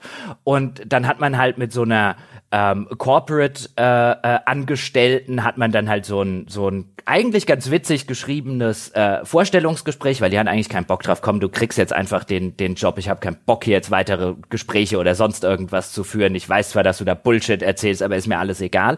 Ähm, und hier dein erster Job ist es, äh, wir haben jetzt gleich ein Meeting, hol mal Kaffee ähm, bei, bei dem örtlichen Kaffeeshop da unten. Und eigentlich eine ganz coole Idee. Ja, Wäre ich dieser Quest oder dieser Fraktion als, als erstes beigetreten, als ich noch ein kleines Licht in diesem Universum gewesen bin, ähm, hätte ich echt gedacht, ja, das ist eine ganz coole Idee. Ja, so du fängst jetzt als der dumme Praktikant an, der zum Kaffee holen da ist. Nun habe ich die allerdings irgendwie mit Level 40 gemacht, als ich schon der gefeierte Held der Vereinten Kolonien gewesen bin, als ich ein Raumschiff geflogen habe, ja, das wahrscheinlich das Zehnfache dessen gekostet hat, was die Frau im, in ihrem ganzen Leben verdient hat und, und, und, und, und. Und das Spiel weiß das halt nicht, weil es das nicht berücksichtigen kann oder will. Ja, und dann wirst du da zum Kaffeedings äh, äh, äh, geschickt. Und es wäre so cool gewesen, wenn ich jetzt eine Dialogoption gehabt hätte, namens, weißt du eigentlich, wer ich bin? Weil in diesem Falle wäre die tatsächlich angebracht gewesen, weil ich bin echt ziemlich berühmt und reich und stark. Ja, genau. Das ist halt alles äh, echt äh, bedauerlich. Und das, das wirkt, also ist ein, einer von einigen Teilen in dem Spiel, die wirken irgendwie komplett aus der Zeit gefallen inzwischen, wo man echt das Gefühl hat, so meine Fresse. Wir, wir wussten vorher schon, ihr, ihr werdet euch nicht irrsinnig viel weiterentwickeln, aber es ist schon immer dann doch, zumindest für mich war es doch überraschend, wie wenig sich getan hat. Ja, wir, wir müssen vielleicht ein paar Takte zur Hauptstory sagen, ohne da jetzt mit Spoilern um uns zu werfen. Denn auch da jetzt Niveau nicht sonderlich oder Hürde nicht sonderlich hoch. Man sagt ja, Bethesda spielen durchaus zu Recht schon seit langer, langer Zeit nach, dass die Main Story irgendwie was zum Vergessen ist. Ich finde, dass das hier seit Daggerfall die beste Main Story ist, die Bethesda erzählt hat. Ähm, was nicht bedeutet, dass es eine besonders gute Main Story ist, weil die Hürde ist nicht sonderlich hoch. Aber ich würde schon aus Gründen, der ein oder andere hat es vielleicht gelesen, das Spiel hat einen New Game Plus Modus, dass der ganz geschickt in die Story eingewoben ist. Kurz zur Erklärung, wenn man die Story durchgespielt hat, kommt man in ein New Game Plus rein, wo man alle bisherigen Skills behält und sein Level behält, aber alles andere weg ist. Also Raumschiffe, Geld, Ausrüstungsgegenstände und, und, und, und, und. Und es gibt durchaus ganz gute Gründe zu sagen, spiel doch zuerst die Main Story, konzentrier dich auf die Main Story, geh dann ins New Game Plus und mache dort alles andere gewissermaßen, weil das wird alles sonst wieder zurückgesetzt. Ähm, und dadurch, dass das New Game Plus ganz clever mit der Story verwoben wird, ohne da jetzt in die spoilerige Tiefe reinzugehen, ist es durchaus eine Empfehlung, die man abgeben kann, wenn man es denn schafft, sich auf die Main Story, die durchaus ihre Längen äh, besitzt, so sehr konzentrieren zu können. Aber das ist jetzt auch was, was ich zum Beispiel meinem Mitbewohner, der jetzt demnächst damit anfangen will, das im Game Pass zu spielen, mitgegeben habe. So guck doch mal, ob du dich erst ein bisschen auf die Main Story konzentrieren kannst. Ich glaube, das ist eine ganz, ganz äh, coole Weise, das Spiel zu spielen. Ja, wobei das echt schon, also, ich, also es wurde ja häufig empfohlen. Ich finde es gar nicht so eindeutig, wie es teilweise gemacht wurde, weil wenn man dann äh, quasi im New Game Plus ist, gibt es dann nochmal eine Motivation, mehrere Durchläufe zum New Game Plus Plus oder so zu machen. Äh, ist halt alles nicht ganz so einfach. Ist leider, das ist nicht erklärbar, ohne monströseste Spoiler auszusprechen. Aber ja, kann man machen, macht man wahrscheinlich auch nicht viel falsch mit, ist, glaube ich, das Richtige. Das Fiese ist übrigens, es gibt theoretisch ganz lustige Sachen, die im New Game Plus oder nachfolgenden Plus Plus und so weiter in zweiten, dritten, vierten Durchgängen passieren können. Variationen in dem Spiel und in der Spielwelt.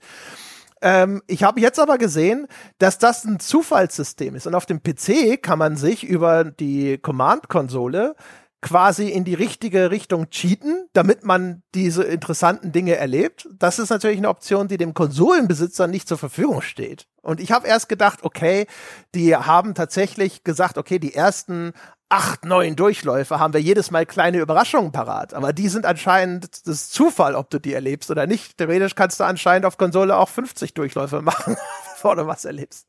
Ja, das war wieder typisch. Coole Idee gehabt und nicht zu Ende entwickelt.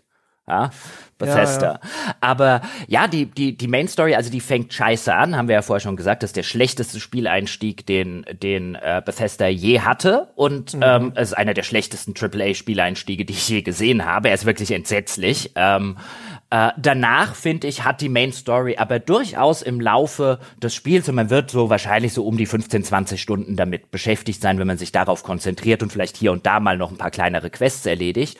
Ähm, die hat durchaus ihre Momente. Sie leidet halt auch da wieder darunter, dass sie komplett untererklärt ist, was viele ihrer relevanten Plot-Sachen angeht. Aber ich fand sie zumindest, man ist eine ganze Weile damit beschäftigt. Das ist jetzt kein großer Spoiler, weil man beginnt schon damit, dass man eben dieses Artefakt findet in den ersten fünf Spielminuten und dann kommen natürlich später weitere Artefakte dazu, die man finden muss, ähm, verstreut auf irgendwelchen Planeten, die dann der Regel dadurch äh, da und bestehen irgendeine Basis mit irgendwelchen Piraten oder, oder, oder, oder Söldnern oder sonst irgendwas niederzuballern, dann in irgendeine Höhle zu gehen, da das Artefakt rauszuholen, wo man vorher auch noch irgendwelche Leute umballert. Das ist sehr 0815 gemacht. Dann gibt es sogenannte Tempel. Auch da will ich nicht zu viel verraten, aber wo man sich Kräfte holen kann, also Spezialkräfte gewissermaßen, wie die Drachenschreie in, äh, in Skyrim und diese Tempel haben das langweiligste, bescheuertste, idiotischste Minispiel aller Zeiten. Also mhm. völlig beknackt. Ähm, wollen wir das erzählen? Ist das wirklich ein Spoiler, wenn wir das Minigame erzählen? Ja, ich glaube, das können wir schon erzählen. Also vielleicht noch mal ganz kurz äh, noch angefügt. Ich finde, die Main Story ist an sich interessant. Die Ausführung äh, der Main Story, das, was ich als Spieler tatsächlich, ne, der Beitrag, den ich interaktiv dazu leiste, ist halt leider total monoton, weil es immer darauf hinausläuft, du gehst entweder so ein Artefakt holen und ballerst dich halt zu dem Artefakt durch und holst das Artefakt und du hast das Artefakt. Oder du gehst halt dann hinterher zu einem dieser Tempel und das erzählen wir jetzt, also wenn Sie das als Spoiler begreifen wollen, meine Damen und Herren, Spoiler, äh, das sind einfach nur eben diese seltsamen, mysteriösen Tempel, wissen nicht so genau, woher die kommen, das ist Teil des Mysteriums und dort, wenn man dort äh, eine Aufgabe löst, kriegt man eben diese wenn man so möchte, übernatürlichen Kräfte. Da kann man dann zum Beispiel die Schwerkraft außer Kraft setzen in einem Bereich vor dir und dann schweben die Gegner in der Luft und dann sind die natürlich leichter abzuschießen. Und in diesem Tempel, die laufen immer gleich ab. Dein Raumschiff landet ungefähr einen halben Kilometer entfernt dann äh, guckst du, wo ist dieser Tempel? Das wird dir signalisiert durch so Verzerrungen, so Störungen auf deinem äh, Radar sozusagen. Kannst immer in so einen Scan-Modus wechseln.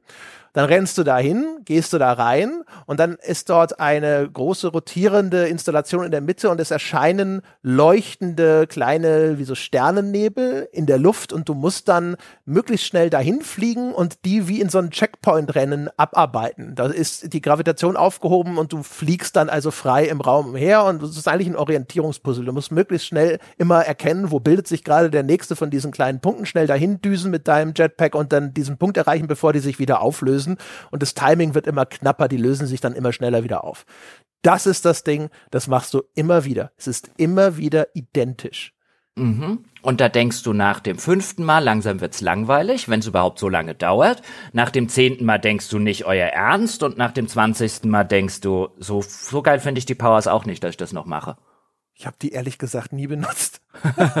die ein oder andere ist schon ist, ist, ist schon ganz nice. Da will ich auch gar nicht großartig in die Spoiler reingehen, weil ich fand schon ganz nice, dann rauszufinden, na, was machten die jetzt?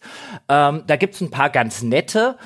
Ähm, aber ich habe die jetzt auch nicht wahnwitzig häufig benutzt und Gott sei Dank sind die meisten dieser Tempel optionaler Natur. Also die musst du nicht machen, um die Main Story tatsächlich durch äh, zu spielen, aber ich wollte die dann schon mal abgreifen und das ist, also dieses Minispielchen mit dem Flieg dahin, wo, wo sich diese leuchtenden Punkte ähm, ansammeln, das ist so bescheuert nach dem, äh, keine Ahnung, nach dem dritten Mal hast du wirklich den Dreh raus und dann ist es halt nur noch und man fragt sich, wie, wie hatten das, das in ein, in, ein, in ein Spiel geschafft? War das irgendwas, wo kurz vor Ultimo noch jemand gesagt hat, pass mal auf, wir brauchen schon noch was wie die Drachenschreie Schreie in Skyrim, lass uns das mal bauen und sie hatten echt nicht genug Zeit, irgendwie ein anderes Spielelement zu machen? Oder ist das ein Fall, da würde ich dazu tendieren, ich glaube, das Spiel hat an manchen Stellen Dinge, die anders geplant waren und die aus welchen Gründen auch immer, vielleicht technischer Natur nicht funktioniert haben. Ich glaube, der Spieleinstieg war nicht so geplant. Niemand plant so einen Spieleinstieg, mhm. selbst Bethesda nicht. Da hat irgendetwas, was sie ursprünglich hatten, hat nicht funktioniert und sie mussten es umstricken. Da würde ich Geld drauf wetten. Und bei den Tempeln ist es genauso. Irgendwas hat nicht funktioniert, was sie dort machen wollten. Und dann haben sie eilig ähm, kurz vor Release noch irgendwas ganz mit der heißen Nadel gestrickt. Ja, denke ich auch. Also äh, das war ja sogar etwas bei äh, bei Search 2 war das, ne, wo du äh, die Entwicklung so ein bisschen begleitet mhm. hast und da war es doch auch, meine ich, so, dass du erzählt hast, dass da auch eigentlich mal ein anderer Spieleinstieg geplant war und das hat auch nicht so funktioniert, wie sie sich das vorgestellt haben. Dann mussten sie das auch relativ kurz vor Schluss wegschmeißen und nochmal anders machen. Sowas stelle ich mir für diesen Spieleinstieg vor. Ähm, auch so ein Fall von, ne, hätte das Spiel mehr Zeit gehabt, wäre, hätte der anders ausgesehen. Und die, die Tempel, ich, ich habe auch immer überlegt, das kann nicht äh, euer Ernst sein. Ich, das muss anders geplant gewesen sein. Allerdings, ähm, was ich glaube, ist, das ist auch das Opfer eines anderen Features, die äh, beim äh, New Game Plus bei mehreren, bei neuen Spieldurchläufen werden die Locations neu verteilt, wo Artefakte und Tempel zu finden sind. Und ich glaube, damit das möglich ist, kann das nicht zu aufwendig handcrafted sein, sondern muss irgendwas Plumpes sein, wo was das System wieder automatisch einfach irgendwo auf einem Planeten in die Landschaft generieren kann.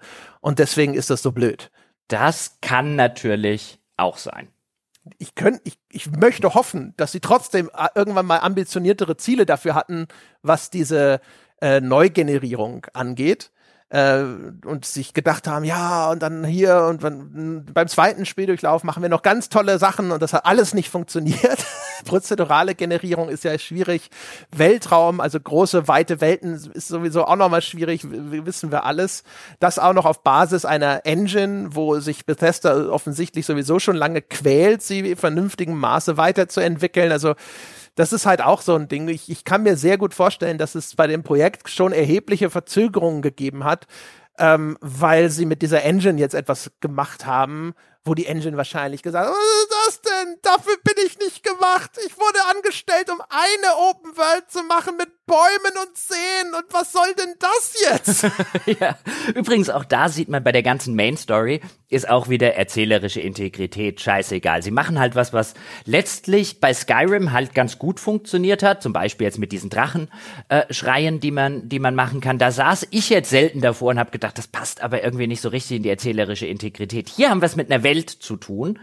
Ähm, äh, die halt eine Science-Fiction-Welt ist, also auch eine, äh, eine Welt ist, in der sehr viel auf Wissenschaft und auf Vernunft und so weiter und so fort äh, basiert und vielleicht weniger als jetzt in so einer mittelalterlichen äh, Fantasy-Welt mit viel Magie und so weiter.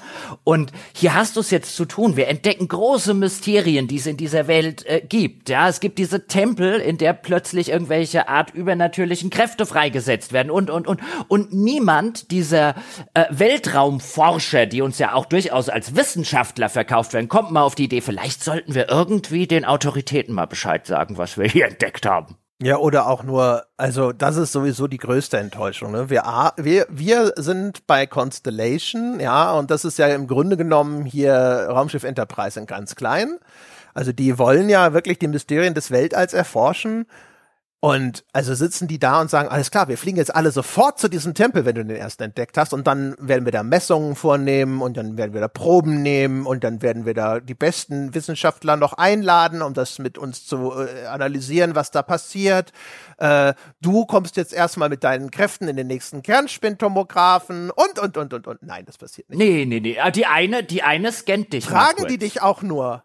Ja, aber nur, das ist nach dem ersten Artefakt. Das, äh, nicht, ja. nicht, beim Tempel ist es schon egal. und, und auch ansonsten, also die, die, die Art und, also man möchte meinen, dass es danach einfach lange Besprechungen gibt und dass dich die Leute mit Fragen überfallen ne? und, und so weiter und dass die das alle jetzt irgendwie, äh, nein, da, da passiert so unglaublich wenig. Die Reaktionen äh, von Constellation sind super scheiße. Und umgekehrt, später, äh, er erklären Sie mir Dinge über äh, ein wichtiges Treffen zwischen mir und wichtigen Charakteren, bei dem sie alle gar nicht dabei gewesen sind. Die kommen auf einmal an mit lauter so, ja, und ich glaube, da, da, da, da, und das ist die Theorie über den und den. Und ich dachte, what the fuck, du warst doch gar nicht da. Woher weißt du Dinge, die ich nicht mal weiß? ja, ja, da sind wir wieder bei erzählerischer Qualität und erzählerischer Integrität des Ganzen. Das ist egal. No fucks are given. Ähm, da sind Plotlöcher drin, da kannst du einen LKW durchfahren. Aber ehrlicherweise, Raumschiffe. Raumschiffe, ja. Aber ehrlicherweise, das war teilweise auch, äh, teilweise auch schon in früheren Spielen so. Das ist auch bei einigen der Fraktionsquests in, in Skyrim ist es so. Da haben sie halt eben den Vorteil, dass sie in einem Fantasy-Setting spielen, wo jetzt mein erster Gedanke, ja, wenn ich dort jetzt bin in diesem Umfeld, ich kann jetzt diese Drachen schreien, mein erster Gedanke nicht, hm, ich sollte mal dem König davon berichten. Ja, aber das ist halt was was anderes in einem Science-Fiction-Setting, äh, ja, und in einer eben Welt, die auf wissenschaftlichen Maßgaben und wo keine Magie existiert und auf Vernunftebene und gerade die, die Constellation, die mir halt präsentiert wird, ja, das sind die Weltraumerforscher, das sind die dümmsten Weltraumerforscher aller Zeiten. Und dann teilweise auch eben die Desinteressiertesten, genau. Ja, ich glaube wirklich, also dadurch, dass das halt auch so grounded Science Fiction ist, ähm, das, das ist halt einfach ein komplett anderer Kontext auf, auf einmal. Ne? Also auch zum Beispiel, wenn ich in Skyrim irgendwie da bei der Diebesgilde bin und dann da drüben bei der dunklen Bruderschaft oder sowas, dann kann ich mir mit ein bisschen Wohlwollen vielleicht einfach denken, so, ja, ist halt eine mittelalterliche Welt, es hat, es hat sich halt noch nicht umgesprochen, die sitzen in einem ganz anderen Dorf. In so einer Science-Fiction-Welt ist es halt anders, wo auch ständig dann, wenn es dem Spiel gerade in den Kram passt, innerhalb von Millisekunden über Lichtjahre hinweg kommuniziert werden kann. Ne? Dann wissen die da auf einmal schon, was ich da und da gemacht habe und solche Geschichten. Und ähm, du hast halt da einfach einen anderen Blick auf so ein Universum, weil du einfach, du hast einen anderen Rahmen und du hast eine bestimmte Erwartungshaltung, was innerhalb dieses Rahmens erstens passiert, äh, ne, welchen Bildungsgrad haben die Leute, was, was, wie sollen die sich verhalten in den Rollen, die sie ausfüllen, was ist, macht diese dort, die dortige Technologie möglich und, und, und, und, und. Ne? Und dann sitzt du da und stellst auch einfach ganz andere Fragen an das Spiel, als du das bei Skyrim machst. Mhm.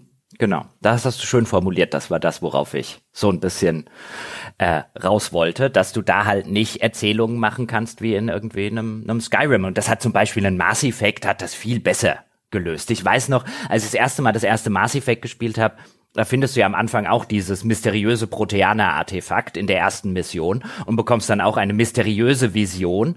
Und ich fand damals schon die Vision, die du da bekommst, das fand ich schon ein bisschen untererklärt. Da dachte ich so, naja, aber da, da hätte ich jetzt als, äh, weißt du, als jemand anderes mehr Fragen, als mir gestellt wurden.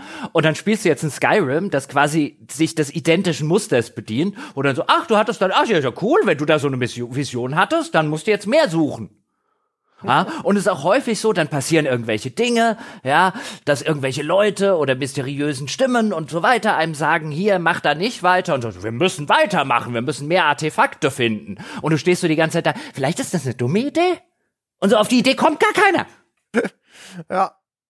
Ja, aber das, man muss natürlich auch dazu sagen, das ist halt alles immerhin in einer völlig anderen Zeit. Ne? Also beim Mass Effect äh, waren wir damals alle hin und weg, äh, weil wir gesagt haben, Mensch, diesen, dieses Level an insbesondere Worldbuilding und Storytelling, das gab's ja noch nie. Und äh, ne, auch Skyrim hat man sicherlich noch mehr nachgesehen, einfach auch, weil es eben 2011 erschienen ist und nicht 2023. Ne? Da hat, ist die Uhr nicht stehen Natürlich, ich wollte damit nur sagen, Mass Effect damals war besser ja, ja, als das. Gut, aber ja. ja. Das ist halt äh, so ein Ding. Äh, ich meine, müssen wir vielleicht auch mal ab und zu was Positives sagen, weil wir werden irgendwann eine Kurve machen, wo wir dann sagen, es, äh, es, es ist trotzdem irgendwie ganz, ganz nett und ganz anständig zu spielen. Ich finde eine Sache, die trotzdem echt gut ist, ist, ähm, auch wenn das Worldbuilding nicht irrsinnig aufregend ist, also zum Beispiel in Mass Effect viel interessanter ist, aber es ist schon gut gemacht. Und das wird sehr stark, finde ich, gestützt dadurch, dass in dieser Welt sehr vieles so schön äh, greifbar verortet ist. Also du findest zum Beispiel ständig irgendwelche T-Päckchen, ich glaube Tr Tranquility als Wortspiel, ne? T, T-E-A am Ende und Tranquility als irgendwie so, was ist das, Ruhe und oder was auch immer, Gelassenheit. Und ähm, die haben alle irgendwo in dieser Spielwelt, auf, in einer der großen Städte, haben die so ein Hauptquartier. Und dann gehst du in irgendeinen Aufzug und dann steht da auf einmal Tranquility, dann kannst du da hinfahren und kannst dann da reingehen und gehst zur Rezeption und dann sagen die so, ah, du bist bestimmt hier, um unseren Blendmaster zu treffen. Dann kannst du dich mit dem Blendmaster unterhalten und fragen, welchen Tee soll ich denn kaufen, wenn ich müde bin oder solche Geschichten. Und auch so die Waffenhersteller haben da ihre Büros, die verkaufen dir dann was, du kannst dann auch bei dem passenden Waffenhersteller für deine Waffe besonders viel Munition kaufen. Die haben davon häufig mehr auf Lager als der normale Händler an der Straße. Und das fand ich extrem angenehm. Und das hat, finde ich, schon diese Spielwelt dann häufig so, so angenehm greifbar gemacht. Also den Teil fand ich ziemlich gut generell hat es halt, finde ich, diesen, diesen, diesen Bethesda-Flow. Und jetzt muss man natürlich sagen, je nachdem, welcher Spielertyp man ist, kann der unterschiedlich sein. Wenn, wenn, wenn man an den Bethesda-Spielen immer diese offene Weite, diese selbstständige Erkundung, ich laufe jetzt mal nach da hinten, da sehe ich doch irgendwie, äh, da ist noch ein Turm, mal gucken, was es dort irgendwie gibt. Wenn man genau auf diesen Teil, ja, sich frei in dieser offenen Welt zu bewegen, wenn das die Faszination der bisherigen Bethesda-Spiele ausgemacht hat, für einen, dann wird man mit Starfield sehr wahrscheinlich nicht glücklich werden, weil das ein reines Schnellreisesystem ist. Zur Technik kommen wir dann später noch, aber sehr viele Ladebildschirme, sehr viel Schnellreisen und die Quests sind eigentlich, du machst ein Menü auf, drückst auf den Schnellreiseknopf und schnell reist zu deinem Questziel. Ähm, das tust du sehr, sehr, sehr, sehr, sehr, sehr häufig, einfach weil du, weil es keine freie Erkundung in diesem Sinne in der Spielwelt gibt, sondern nur auf den, äh, Plan auf den einzelnen Planeten und da gibt's dann halt einfach ausschließlich in der Regel ähm, äh, prozedural generierten Mist, der sich sehr, sehr schnell wiederholt. Und ähm, aber die, die andere Faszination, die ich immer so bei Bethesda-Spielen hatte, weswegen ich die eigentlich schon seit Arena und spätestens seit Daggerfall sehr, sehr gerne spiele, ist es, dass es in dieser Welt halt immer noch sehr viel interessantes Zeug halt einfach ähm, äh, gibt und sehr viele, teilweise sehr viele interessante Mysterien. Was hat es jetzt mit diesem Terramorph auf sich? Und ich halt, ich spiele die Bethesda-Spiele sowieso immer, ich schnell reise mich dort eh zu Tode und ich habe bei Morrowind und so und auch bei Oblivion noch, ich habe dann auch gerne einfach äh, Cheatcodes benutzt, um einfach schnell zu dem Questziel zu kommen, wenn mir die angebotenen Schnellreisefunktionen unzureichend erscheinen. Ähm, das heißt, meine Einschätzung muss jetzt nicht repräsentativ für alle Menschen irgendwie dort draußen sein. Mich, mir macht dieses Schnellreiseding nichts aus. Aber du kannst halt in einem in einem Bethesda-Spiel innerhalb von einer Stunde drei völlig unterschiedliche Sachen erleben. Weißt, da mache ich eine Mission, da bin ich bei der Crimson Fleet, bei den Weltraumpiraten und mache für die irgendwas Piratenmäßiges, ähm, äh, Cooles. Und dann gucke ich ganz schnell mal, was hat's denn jetzt mit den Terramorphs auf sich, weil ich da wieder irgendwie eine Quest mache. Und du hast halt einen Abwechslungsreichtum in dem Spieleflow drin, der relativ einmalig ist, würde ich sagen. Und ähm, dass du, dass du halt, wenn du es nicht machen willst, kannst natürlich auch konsequent Questreihe nach Questreihe irgendwie abarbeiten. Aber ich schätze halt in den Bethesda-Spielen dieses jetzt mache ich eine eine Quest dieser Reihe, jetzt mache ich eine Quest dieser Reihe. Jetzt gehe ich da vorne mal gucken, was hat denn das mit diesem äh, mit diesem Raumschiffssymbol da auf der auf der Karte so auf sich und mache da vielleicht eine hoffentlich eine interessante Nebenquest oder entdecke hier mal etwas, wo ich nicht gedacht hätte, dass das sonderlich toll ist und dann ent entwickelt entwickelt sich trotzdem irgendwas Spannendes draus. Also diese, ich hatte am Ende schon, weißt du, du hast nicht dieses Gefühl einer zusammenhängenden, greifbaren Spielwelt, weil alles durch diese Ladebildschirme so fragmentiert ist. Aber ich hatte am Schluss schon den Eindruck, nach jetzt knapp über 80 Stunden, dass es da einfach sehr viel Zeug zu entdecken gegeben hat und ich einfach sehr viel abwechslungsreichen Krempel gemacht habe, einfach was so die grundlegenden Prämissen angeht. Dass das Gameplay natürlich immer weitgehend identisch bleibt, ähm, ist klar und dass da viel dass da, dass da nicht viel Abwechslung innerhalb des Shooter-Gameplays ist, weil man halt einmal für sich die entsprechenden Waffen und so weiter, mit denen man gut umgehen kann, stattgefunden hat, aber dazu kommen wir später noch. Aber halt der, der pure Abwechslungsreichtum, ja, im einen Moment Pirat, im anderen äh, Terramorph-Wissenschaftler, im nächsten dann wieder dieses, das ist relativ einmalig, was das Spiel baut und was bei mir für halt so einen schönen Flow sorgt. Weißt du, wenn ich jetzt einen, einen Horizon Zero Dawn oder das zweite Horizon jetzt zum Beispiel nehme, da ist viel mehr Abwechslung im Gameplay. Ich will jetzt auch nicht sagen, dass das das schlechtere Spiel ist, aber du bist halt erzählungsmäßig in der Regel immer auf ein oder zwei Sachen sehr fokussiert und hier hast du halt innerhalb von einer Spielsession kannst du hier acht völlig verschiedene erzählerische Dinge tun und das ist halt, das ist halt so die Bethesda-Formel, die immer noch funktioniert. Ja, ich habe auch so überlegt, so zwischendrin, wieso gefällt mir denn das eigentlich? Und ich habe so gedacht, vielleicht muss man auch anfangen, einfach über diese Spiele ein bisschen anders nachzudenken, was die darstellen und was sie sein wollen. Und ich finde, Starfield ist ähm, zum einen Disney World. Weißt du, so Disney World, da gibt's die, die Westernstadt, da gibt's die Piratenwelt, ne? Mhm. Und hier hast du das Gleiche. Es, das ist auch das, weißt du, und, und unter der Maßgabe machen auch Sachen Sinn, wo du dann auch wieder aus so einer erzählerischen Logik denkst, so, what the fuck, ey. Das Freestar Collective, deren Hauptstadt New Aquila, sieht halt aus wie so eine Westernstadt. Und dieses Lumpenpack die haben irgendwann mal angeblich die United Colonies in irgendeiner Schlacht äh, vernichtend geschlagen und sich damit ihre Unabhängigkeit gesichert. Und die UC hat eine Hauptstadt, die sieht aus wie aus einem Star Trek-Film. Die sehen aus, als wären die denen zwei Jahrhunderte technologisch voraus. Es gibt hinterher eine notdürftige Erklärung, wie sie diese Schlacht gewonnen haben, die auch schon wieder scheiße ist. Aber da merkt man, die wollen erstmal Disney World bauen und dann muss irgendein armer Autor erklären, warum diese Westernstadt das und das gemacht hat. Ja, und aber das ist das, was das ist. Und wenn man das erstmal akzeptiert hat, ist es halt cool. Dann ist es nämlich wirklich, wie du sagst, dann sagst du, wie du auch vielleicht in Disney-Welt sagst, du, ja, jetzt habe ich genug Westernstadt, jetzt will ich mal rüber zu den Piraten. Und dann gehst du rüber zu den Piraten und dann gehst du ins Piratenschaukelschiff ein bisschen und dann hast du da genug und dann denkst du so, jetzt gehe ich mal in die, das gibt's bei Disney-Welt nicht, aber in die Polizeiwelt sozusagen, ja, und mach da ein bisschen was. Und das funktioniert echt ganz gut und ähm, ich habe auch erst gedacht, so, boah, eigentlich eine dumme Entscheidung mit diesen ganzen Planeten, diese zusammenhängende große Spielwelt, das hat doch was eigenes, aber auch das ist wieder so ein Ding.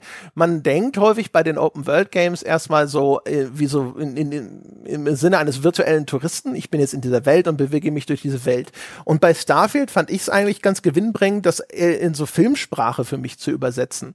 Und du kannst es mögen, wenn ein Film ist wie so ein No Country for Old Men Weißt du, eine große Panorama-Einstellung, in der Josh Brolin gefühlt fünf Minuten von links nach rechts durch die Wüste läuft. Und es ist ganz langsam und getragen. Du kannst aber auch einen Film mögen, wo einfach schnelle Schnitte sind. Und jetzt sind die Ladezeiten leider ein Tick zu lang. Aber wenn die Ladezeiten so snappy kurz wären, wäre es fast wie ein Schnitt im Film.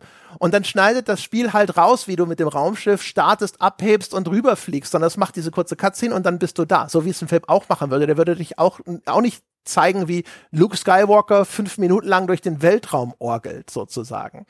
Und ich finde auch da, also zumindest äh, hatte ich den Eindruck, dass das deswegen für mich ganz gut funktioniert hat, denn ich das, dass ich das einfach für mich im Kopf wahrgenommen habe, wie einen Schnitt im Film.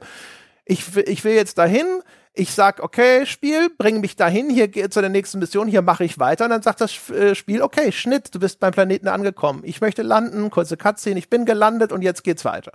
Ja, ich, ich finde die, die Parallele zum Film gut und interessant, weil ich hatte ja zum Beispiel, habe ich auch kurz bei uns im, im, im Forum mal mit ein paar äh, Hörerinnen und Hörern drüber gesprochen, ähm, so ein bisschen die Anleihe zur Serie. Also ich finde die Bethesda-Spiele, wenn ich, wenn ich das jetzt so in, in, in Serienvokabular, TV-Serienvokabular übersetzen würde, sind halt wie eine Monster of the Week-Serie ähm, wie die frühen Akte X jetzt zum Beispiel. Also diese Serien, diese klassischen Serien, in denen eigentlich immer alles gleich bleibt. Also die Figuren entwickeln sich nicht irgendwie sonderlich weiter, zumindest die ersten Staffeln jetzt bei Akte X nicht so sonderlich. Die Beziehungen entwickeln sich nicht wirklich, wirklich weiter. Es gibt vielleicht irgendwo einen im Hintergrund stattfindenden größeren sozusagen Main Story Plot, der aber auch sehr langsam weitergeht. Aber es gibt halt einfach jede Woche irgendwie ein cooles neues Monster. Die Killerheuschrecken und die äh, äh, Leute, die sich selbst und andere Leute anzünden können und, und, und, und, und. Und so ähnlich sind Bethesda-Spiele. In jeder Spielsession sozusagen, alles, was ich mache, ist einfach ein neues Monster of the Week.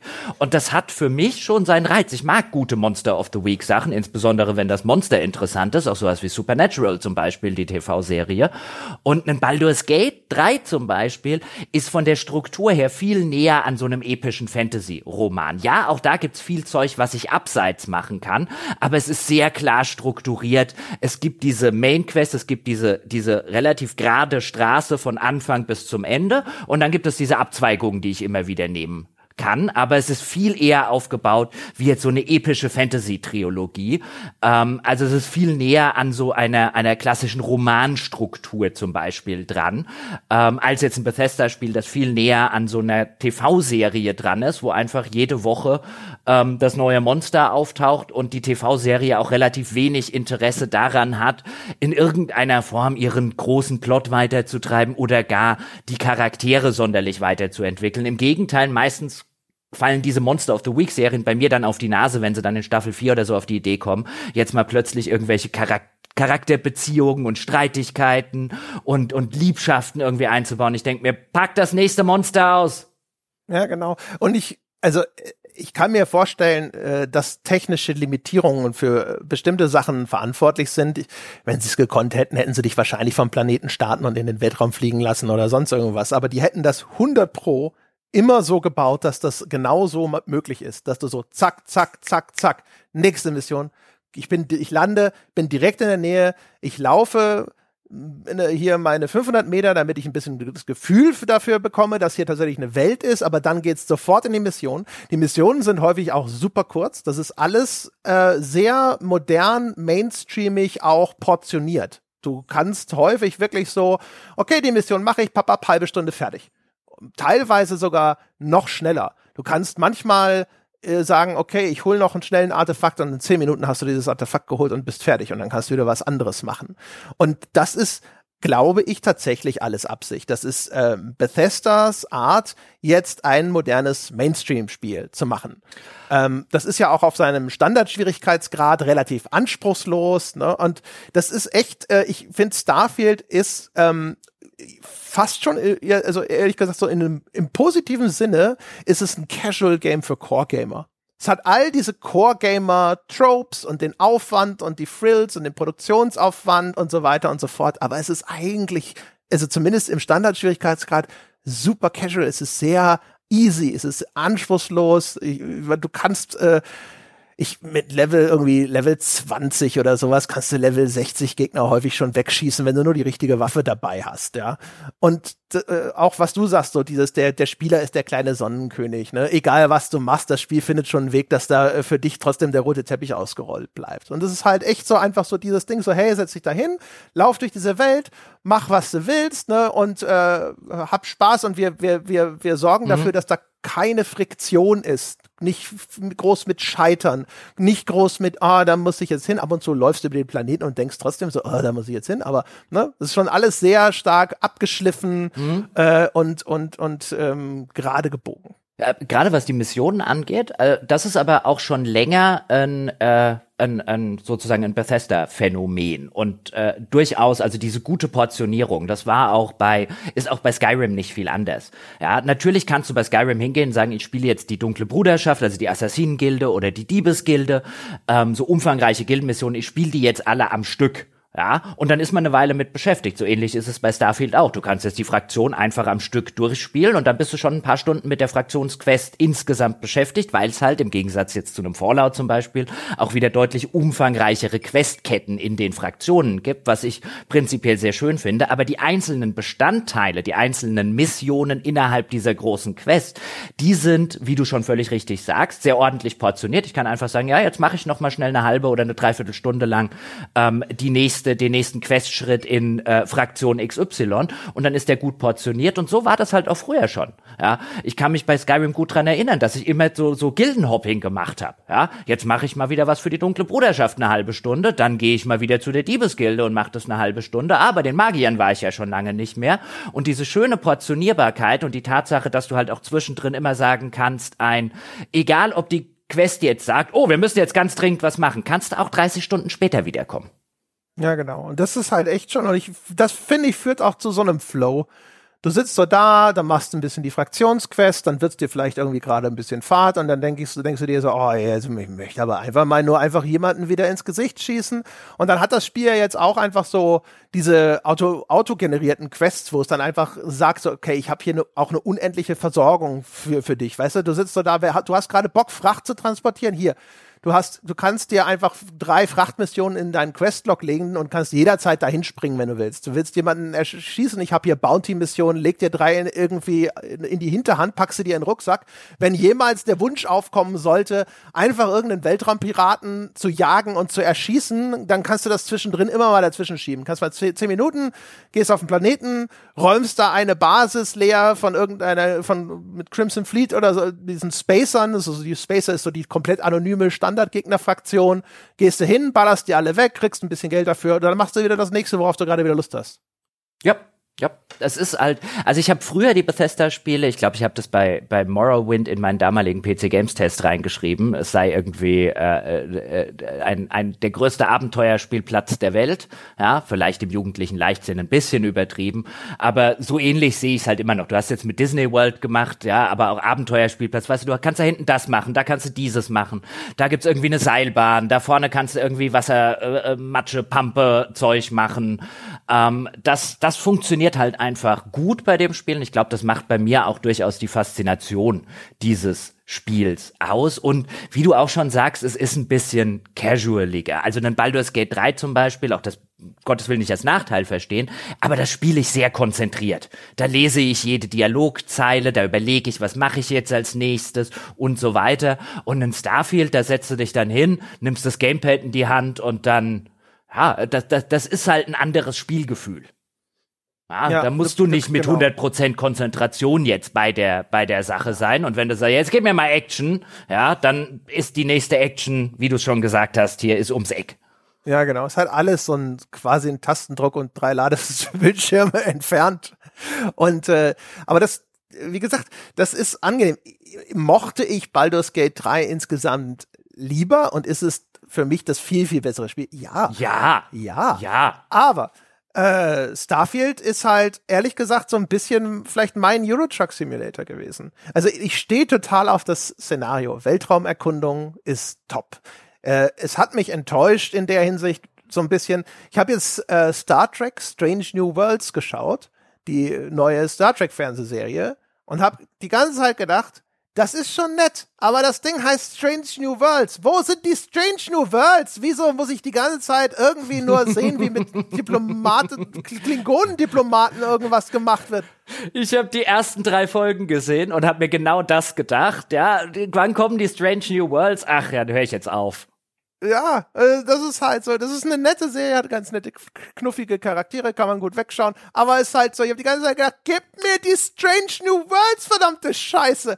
Krieg, ja, warum ist das nicht das Monster of the Week? Die Strange ja, die, New World of the Week. Ja, ganz genau. Habe ich nicht gekriegt. Naja. Und Starfield ist halt so genauso. Ja, ich, ich wollte äh, sowas wie Inception, ne? wo ich auf Planeten lande und denke so, oh krass, das ist jetzt der Planet mit den gefrorenen Wolken oder sonst irgendwas, habe ich halt nicht gekriegt, sondern ich kriege halt diese generischen, prozedural generierten Planeten, auf denen sehr bodenständige und dadurch häufig auch einfach sehr langweilige Sachen sind. Ey, diese, also äh, da muss man wirklich sagen, prozedural generiert hin oder prozedural generiert her. Der auch da no fucks are given Aufwand, der in diese prozedural generierten Planeten fällt, ist halt frappierend. Erstens sehen die nicht sonderlich interessant aus. Eigentlich allesamt. Ich finde, der coolste Planet, was am geilsten aussieht im ganzen Spiel, ist der Mond. Also unser Mond. Ja, ja. Ja, der sieht cool aus, weil sie da, glaube ich, halt auch viel NASA-Footage verwendet haben. Ich wollte gerade sagen, weil weil weil es halt auch passend ist, der entspricht auch deiner Erwartung vom Mond. Ja, ähm, der sieht, der sieht cool aus. Aber alles, was du da draußen entdecken kannst auf diesen tausend prozedural generierten optionalen Planeten, ja, mit prozedural generierten Inhalten, die sich sehr, sehr schnell wiederholen, ähm, ist halt einfach nicht interessant. Also No Man's Sky hat viel interessantere Planeten, als das, mhm. äh, als das hier jemals passiert. Das sind keine, ich fand da nie sonderlich interessante Aliens, also ähm, nicht, wie ich eingangs gesagt habe, keine intelligenten, ähm, sondern halt so Alien-Viehzeug, was dort rumfällt. Ja, es sind so Baukasten-Aliens wie aus Spore. Ja, aber halt nicht, also selten interessante dabei und überhaupt keine. Dann hat der Planet, die, die haben dann teilweise verschiedene Traits, wie es das Spiel nennt, also besondere Eigenschaften. Ähm, und dann, dann läufst du dort so eine Art Naturwunder über den Weg und das sieht ungefähr so wunderlich aus wie mein Vorgarten. Ja. ja, das sieht aus wie ein umgestürzter Baum. Ja, also so. völlig langweilig. Also ich meine, du kannst ja auch prozedural generierte Welten mit coolen Elementen machen. Ja, mit riesigen Wasserfällen oder was weiß ich was. No fucks are given. Ja, also es gibt ja, also man, man, man sieht ja, technologisch ist es durchaus möglich für sie, dass sie auf diese prozedural generierten Welten können sie einzigartige handcrafted Objekte platzieren haben sie noch nicht gemacht. das ist das Problem, sondern sie haben halt einfach irgendwelchen Schlunz da verteilt. Du, selbst die, es gibt so ein paar, also ne, es gibt so die, die verlassenen, äh, verlassene Minenkolonie, es gibt den Militäraußenposten, es gibt die Genforschung, lalala, es gibt so, oder, oder, oder vor allem so den Mac-Friedhof oder äh, irgendeine Mac-Fabrikationsanlage. Äh, und die sind dann, die haben dann einzigartige Gestaltungselemente. Aber am Ende geht's dann trotzdem meistens in die gleichen Baukastenbasen rein. Und das ist halt echt so das, das große Problem, das sie da haben. Sie bauen halt sehr viel aus ihrem Baukasten zusammen. Man kann ja auch selber so Planetenbasen errichten. Habe ich nur einmal ganz, ganz kurz gemacht. Das Feature interessiert mich auch einfach gar nicht. Ähm, und ähm, das hat sogar Nachteile, dieses Baukastensystem weil theoretisch ist es cool, du kannst irgendwie auch dein Raumschiff frei gestalten, aber dadurch, dass diese Raumschiffe durch dieses Baukastensystem zusammengesetzt sind, sind die manchmal wie so ein Labyrinth, also völlig idiotisch. Du kommst so ein Raumschiff rein und äh, bist da angedockt und dann musst du irgendwie erst die, die eine Leiter runter, unten fünf Meter geradeaus, die nächste Leiter wieder hoch und. Ja, ja, das, also teilweise die Raumschiffe wurden. Das ist völlig idiotisch. Wurden teilweise wirklich von, von Blinden im Opiumrausch ja. ja, entwickelt oder wirklich denkst. Also du bist auf der Suche nach dem Cockpit und denkst du so, what the fuck, wer hat sich das denn ausgedacht? Ich komme hier durch den Eingang rein und jetzt müssen sie, die müssen da rein, dann da rauf, dann müssen sie links, dann gibt's wieder eine Leiter nach oben, dann gehen sie fünf Meter geradeaus, dann müssen sie wieder runter und dann durch die Tür, da ist das Cockpit und du so, das würde doch keiner machen und das liegt halt daran, dass das aus diesen Baukastenelementen einfach zusammengepuzzelt wurde. Ja, um nochmal bei den, bei den optionalen Planeten zu bleiben, also die kann man dann so bisschen, könnte man jetzt, wenn man sehr wohlwollend wäre, so als kleine Open Worlds bezeichnen, ja, ja, aber da ist halt so gut wie nichts handcrafted und dieses Gefühl, boah, ich entdecke hier einen außerirdischen Planeten, das ist halt einfach nicht vorhanden würde ich nee, sagen. Null, also da, da, da, da ist kein, da ist kein Gefühl für Größe oder für so eine Majestät. Also Größe ja vielleicht noch am ehesten, weil du guckst schon in diese riesigen weiten Landschaften, aber es ist halt Ja, aber das so. sind halt einfach riesige weite Landschaften mit uninteressanten Dingen drin und sehen alle, alle sehr ähnlich aus. Also man merkt halt einfach, der Algorithmus ist nicht besonders vielfältig, der die generiert. Also wo No Man's Sky kann ja zum Beispiel auch sowas, so Death Valley-artige Felsstrukturen generieren und solche Geschichten. Und das kann das alles nicht. Das kann halt Hügel machen und dann steht da auch vielleicht mal hier irgendwo ein Felsen in der, aber das ist halt alles super generisch und langweilig. Und ähm, ja, und dann, dann ist das, das Problem ist halt auch, die, die ganze, die Aliens sind halt so komisch zusammengestöpselte Viecher, die sehen schon ein bisschen bizarr aus, aber auch nicht interessant, weil du, du steigst halt super schnell dahinter, okay, da ist jetzt hier der Körper von einem Skorpion äh, auf Tausendfüßler Füße gesetzt worden von dem System, aha. Und die Pflanzen sind halt auch nur so, das, sieht alles nicht fremd und faszinierend genug aus, sondern es ist halt so, mh, Zeug, Gestrüpp, alles klar. Und dann kommen wir mal ganz kurz zu den Außenposten. Also, weißt du, da ist, ja, da ist ja dieses Feature, das sie in Fallout 4 mit dem Basen- und dem Siedlungsbau eingebaut haben. Das haben sie jetzt übernommen, weil sie haben es ja schon mal gebaut. Ja, ist ja schon da. Äh, übernehmen wir das jetzt mal hier. Es hat keinerlei Zweck außer einem Selbstzweck. Also wirklich gar keinerlei Zweck. Das ist einfach drin, weil das Feature schon mal da war. Jetzt will ich nicht sagen, dass der eine oder andere damit nicht Spaß haben kann.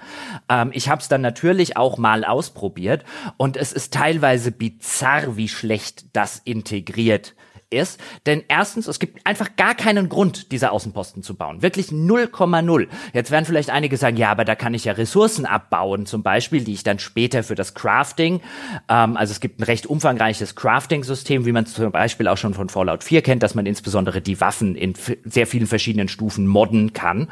Das ist übrigens unglaublich äh, äh, verwirrend. Also ja, wie schon in Fallout 4. Gerade ja. auch mit dem Forschungssystem. So, hä? Wieso geht das jetzt nicht? Oh Gott, da fehlt das und das, wo kriege ich das? Dann das Spiel sagt so, ja, keine Ahnung, aber ich kann dir in Zukunft einblenden, wenn du es gefunden hast. Äh, toll. Ähm, genau. Und das ist jetzt ein bisschen sozusagen leichter geworden als in Fallout 4. Wir erinnern uns, dort musste man dann sehr viele, sehr viele Billo-Gegenstände, ja, wie Klebebänder oder so in der Open World einsammeln und die dann zerlegen, damit man diese Einzelteile vielleicht bekommen hat. Ähm, mit einem späteren Patch musste man die dann auch nicht mehr zerlegen, aber halt immer, wo es, wo es dann quasi so ein war, bist in irgendeinen äh, Lootraum reingekommen und hast nicht gedacht, oh, eine neue Waffe, sondern oh, Klebeband, geil. ähm, und hier ist es jetzt mehr auf die Ressourcen, die man dann auf dem Planeten halt mit so einem, mit so einem Minenstrahler abbauen kann, äh, beispielsweise, oder mit Pflanzen, die man einsammeln kann, oder mit tierischen oder Alien-Materialien, also mit organischen Materialien, die man dann bekommt, wenn man dort irgendwie die, die äh, Fauna erschießt ähm, und dann einsammeln kann.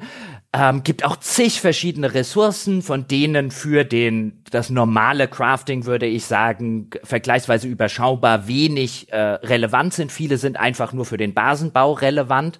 Ähm, und das Problem ist wirklich, dass dieser Basenbau keinerlei Zweck hat. Denn selbst wenn ich jetzt hingehe und sage, zum Beispiel Titanium ist so eine Ressource, die man beim Waffenmodden ähm, in den erweiterten Sachen sehr, sehr häufig braucht. Klar kann ich mir da jetzt einen ganzen Outpost zusammenzimmern und dann immer wieder zu, zu diesem Outpost, da gibt es dann solche Extractors, also solche automatischen Maschinen, die dann halt einfach eine Ressource abbauen und dann wieder zu dem Outpost fliegen, um dort danach so und so langer Spielzeit wieder die Ressource irgendwie abzuholen. Es geht viel, viel schneller und vor allen Dingen viel, viel billiger, wenn man halt einfach die, den Kram einfach beim Händler einkauft, wenn man einmal weiß, was man für das Waffenmodden braucht.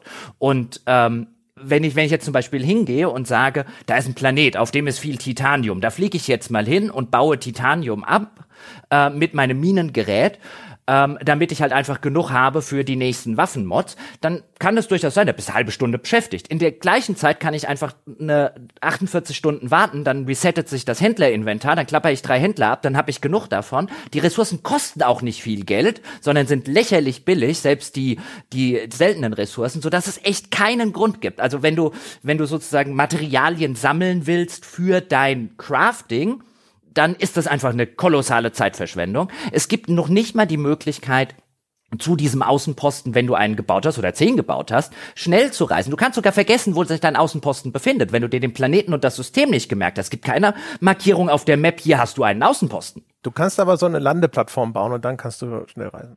Kannst du das? Ich habe nie eine Landeplattform mhm. gebaut. Ich hatte das, das ist eine von den einzigen Sachen, die ich gebaut habe.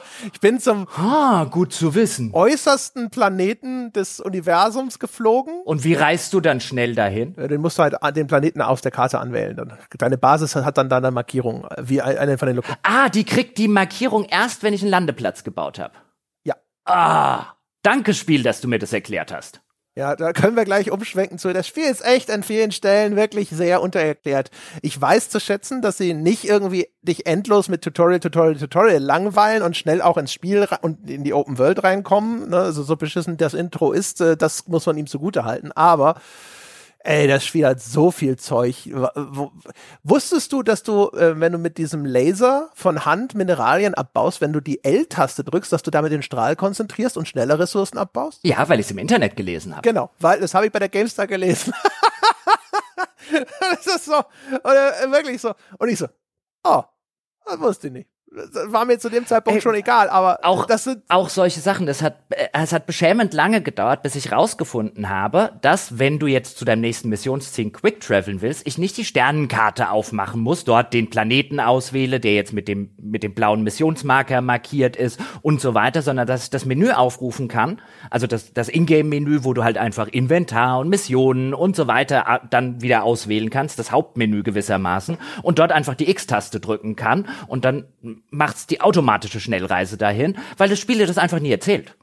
Ja, genau. Also es gibt viele Sachen, die erzählt es dir, indem es halt so Button-Tooltips in den Menüs irgendwo einblendet. Ne? Also zum Beispiel, du kannst ja auch in den, bei den Missionen kannst du einstellen, ich will immer alle Missionsmarker eingeblendet haben oder nur den aktiven Missionsmarker. Und das ist halt so ein, so ein kleiner Texthinweis, der steht da unten in dem Menü.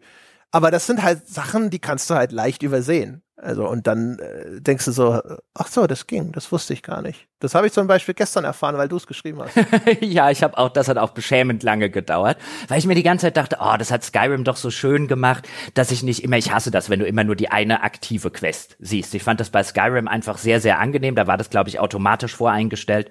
Ich bin jetzt in irgendeiner Stadt zum Beispiel, ich bin in Weißlauf unterwegs und ich sehe halt alle Quest-Sachen, die ich dort noch zu machen habe und muss nicht immer mühsam erst ins Menü gehen und dann sagen, wo ist denn jetzt der NPC für Quest XY oder so.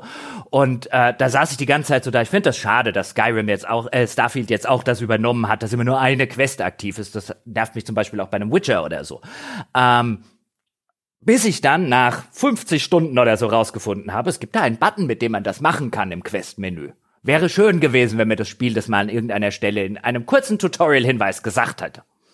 Ja, genau. Es gibt halt davon gibt's halt sau viel Zeug. Also auch wie gesagt, dieses es gibt so ein Forschungssystem und dann sitzt du so da erstmal und du, du hast so einen Forschungstisch in deinem Raumschiff und da sagt er hier, da und da und da alles irgendwie Upgrades und äh, oder das mit dem Schiff bauen ist vielleicht sogar das bessere Beispiel. Da äh, gibt's so einen Schiffeditor und habe ich gedacht, okay, ich will, äh, äh, dass mein Raumschiff weitere äh, Sprünge machen kann mit seinem äh, äh, Graph Drive, ne, also der Warp-Antrieb in dem Universum. Und dann habe ich mir halt einen besseren äh, Warp Drive gekauft und dann konnte ich das irgendwie nicht einbauen. Und dann habe ich gedacht, so, wieso kann ich das denn nicht einbauen? Ne? Und dann gibt's da aber anscheinend, es gibt so, oder ich glaube, es war bei den Waffen, ist auch egal, es gibt verschiedene Hardpoints, also verschiedene Anschluss, äh, Andock-Teile, und die haben halt, die heißen A, B und C oder sowas, und du kannst halt eine A-Waffe nur auf ein A-Teil draufschrauben. Und dann musst du halt quasi erst den, den, diesen, den Schnupsi da, ne? Da gibt's auch keinen USB-Adapter für oder sowas, dann musst du das Teil halt auch vorher noch austauschen. Und das sind alles so Sachen, wo du so denkst, so, äh, wieso ist das so? Äh, was, wie funktioniert das? Und das kann man sich dann alles schon erschließen es gibt so eine Möglichkeit, dein Raumschiff prüfen zu lassen und dann gibt es dir manchmal gute, aber manchmal auch zu vage Hinweise, was da gerade nicht funktioniert. Aber es ist einfach an vielen Stellen, wo du so ja. denkst, so, oh, also ein bisschen mehr, äh, es wäre Hinweise wären schon wertvoll gewesen. Es wäre gut, wenn es einfach vielleicht so eine, wenigstens so eine Art äh, Kodex mit Tipps gegeben hätte. Ja, also gerade der, ich finde das total cool, dass du dir ein eigenes Raumschiff zusammenbauen kannst, dass es da so einen Baukasten gibt. Und auf den hatte ich mich sehr gefreut und dann habe ich das erste Mal reingeguckt und habe da so ein bisschen drin rumgeschoben. Dann habe ich gesagt, ein, alles klar, das stellen wir mal ganz hinten an. Ich habe jetzt keine Lust, mich da eine Stunde reinzufuchsen. Ja, genau. Und das ist halt auch wirklich, also ich, ich weiß, es ist für Konsole garantiert auch schwierig, das umzusetzen, aber das ist schon, das ist schon ein ganz schönes Gefrickel, ehrlich gesagt, weil dann willst du an so ein Bauteil rein und dann musst du manchmal erstmal irgendwas oben drüber äh, wegräumen, damit du da vernünftig rankommst. Äh, oder, oder es gibt so ganz absurde Sachen zum Beispiel.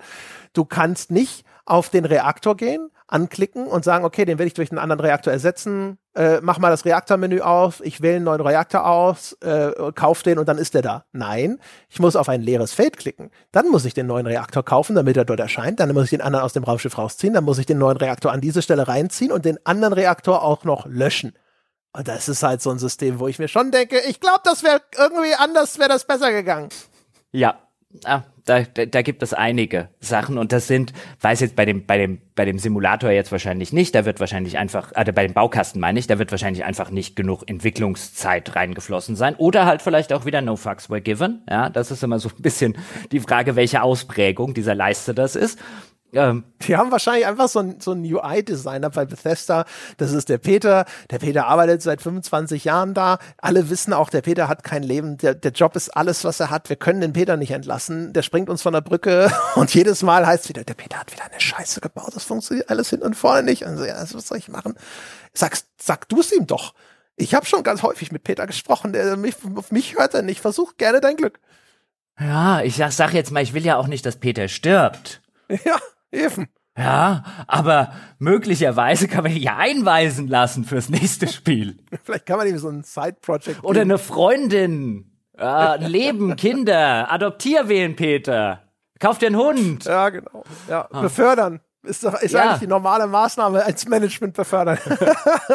das ist und man was man halt auch merkt, wenn wir jetzt mal so in Richtung ein bisschen der Technik und der Engine gehen, was man halt total merkt, ist ähm, das muss ein Kraftakt gewesen sein, diese Engine. Ich meine, sie nennen es ja jetzt die Creation Engine 2.0. Der hat es ja aus der Gamebryo Engine sozusagen weiterentwickelt. Äh, die Realität ist eigentlich eher, dass es eine Creation Engine vielleicht 1,2 oder sowas ist, weil es ist schon, also teilweise sieht das Spiel schon deutlich besser aus. Also sie können jetzt auch mit der neuen Engine, das sieht teilweise auch schön nach Next Gen aus. Es sieht teilweise auch echt nach, nach 360 aus. Also so New Atlantis, die erste Stadt, die du, wo du jetzt gesagt hast, die stammt so aus Star Trek Fanfiction oder so. Die hat so richtig hässliche Stellen. Neon dann, dieser, dieser Gangster-Hub sozusagen, der sieht teilweise richtig geil aus. Also das Spiel hat sehr viel Licht und Schatten auch in seiner äh, optischen Qualität.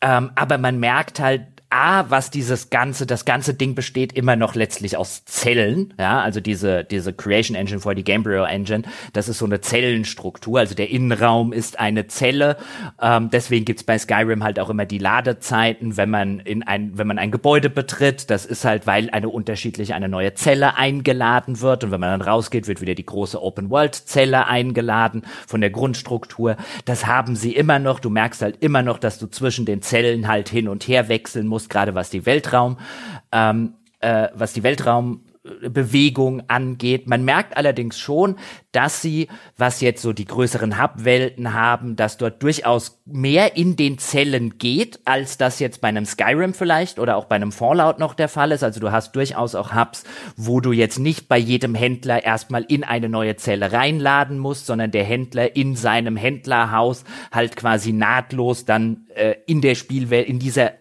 dieser Haupt-Hub-Zelle schon integriert ist. Also es ist durchaus besser geworden in der Hinsicht, dass innerhalb der einzelnen Hubs halt deutlich weniger Ladebildschirme existieren, als das früher noch der Fall ist. Aber das haben sie sich auch erkauft, sozusagen diesen kleinen Fortschritt an der einen Stelle. Wenn man das zum Beispiel vergleicht mit einem Skyrim, ist erstaunlich, was diese Engine 2.0 jetzt nicht mehr kann, was Skyrim konnte. Und das finde ich auch ganz interessant in der Beobachtung dort draußen, weil ich das selten gesehen habe auch in den in den Kritiken, wo ich mir gedacht habe, ist Skyrim vielleicht einfach zu lange her, ähm, weil wir reden ja bei Bethesda jetzt schon seit Jahren über die Engine ähm, und über was eine neue Engine können müsste jetzt für die Next-Gen-Spiele, das nächste Elder Scrolls und so weiter. Also bei Elder Scrolls war es zum Beispiel, das war ein recht gefeiertes Feature damals, nannten die Radiant AI, ähm, nämlich eine KI für die Leute oder für die NPCs in der Stadt. Die sind, die haben abends ihre Geschäfte abgeschlossen, die sind schlafen gegangen, die sind abends in die Kneipe gegangen. All das existiert nicht mehr in Starfield. Die NPCs sind stationär. Der Händler ist immer an einem Ort, nämlich bei sich drin. Die Geschäfte haben keine Öffnungs- und keine Schlusszeiten mehr. Diese ganze ähm, sozusagen Welt-KI, die sie mal hatten, die ist völlig raus aus dem Spiel. Völlig. Ja, also es kann mal sein, dass ein NPC-Händler sozusagen von seinem Stuhl sich zu seinem Tisch bewegt, ja, aber das, was du noch in Skyrim hattest und auch teilweise in Fallout 4 noch gehabt hast, nämlich, dass ein Tagesablauf simuliert wird, draußen. Nächster Punkt, der draußen ist, ist zumindest also es wird den ein oder anderen Ausna Aufnahmefall geben, aber noch bei Skyrim war es so, dass du Quests auf unterschiedliche Weisen lösen konntest, insofern, dass es, und da gibt es ein ganz plakatives Beispiel schon relativ am Anfang von Skyrim, läufst du dem ersten Dungeon über den Weg. Ähm, wenn du den machst, findest du dort drin einen Gegenstand, von dem sich dann rausstellt, dass es der Magier, der Hofmagier in Weißlauf diesen Gegenstand sucht. Und dann kannst du schon sagen, haha, trifft sich ja gut, ich habe den schon dabei, ich war schon in dem Dungeon. Das geht nicht mehr bei Starfield, zumindest in den aller, allermeisten Fällen, ähm, weil entweder der Gegenstand dann nicht existiert, äh, oder nicht anwählbar, nicht interaktiv ist, wenn du vorher sozusagen über diesen äh, Raum oder über den Dungeon oder wie man es nennen will, stolperst, weil du einfach frei erkunden gehst, oder weil der Bereich einfach abgeschlossen ist durch eine Tür, die du auch nicht Schlösser knacken äh, kannst und du einfach die Quest so lange machen musst, bis dir ein NPC den Schlüssel gibt. Und auch da, Dinge, die vorher existierten, die cool waren, die haben die jetzt bestimmt nicht rausgenommen, weil sie gesagt haben, braucht kein Mensch, insbesondere die Sache mit den, äh, mit den, mit den Quests, sondern weil das derzeit die Engine offenbar noch nicht kann. Und das bringt mich zu der steilen These, die ich gestern mal kurz mit André diskutiert habe. Für, gibt es am Ende ein Starfield? Nicht zuletzt auch deshalb, weil sie wissen, sie können kein Elder Scrolls gerade machen, dass ihnen die Fans nicht um die Ohren hauen, indem nämlich sowas alles nicht funktioniert. Und wenn wir uns auch Starfield als Gesamtes angucken, da steckt vielleicht ein halbes Elder Scrolls drin, wenn es hochkommt, was die reinen Inhalte, die reinen handcrafted Inhalte angeht. Es gibt viel weniger Fragmente Fraktionen, die sind Teil, teils viel weniger Quests. Es gibt die ganzen, sowas wie die Daedra-Quests, alles nicht mehr drin. Sowas wie äh, die Schwarzweite, dieser riesige Dungeon mit den Dwemer, sowas existiert dort alles nicht. Man merkt einfach, wie viel Zeit das gebraucht hat, damit ihre Engine überhaupt an dem Punkt ist, dass die Next-Gen tauglich ist, dass sie so viele Features cutten mussten und auch so viele Inhalte trotz der langen Entwicklungszeit nicht produziert haben, die noch in einem Skyrim völlig normal waren, dass ich wirklich sagen würde, wenn Bethesda heute ein neues Elder Scrolls macht, hauen ihnen das die Fans um die Ohren. Das wird deutlich weniger umfangreich sein und das würde Features haben, nicht mehr haben, die als völlig selbstverständlich angesehen wurden, noch bei Skyrim.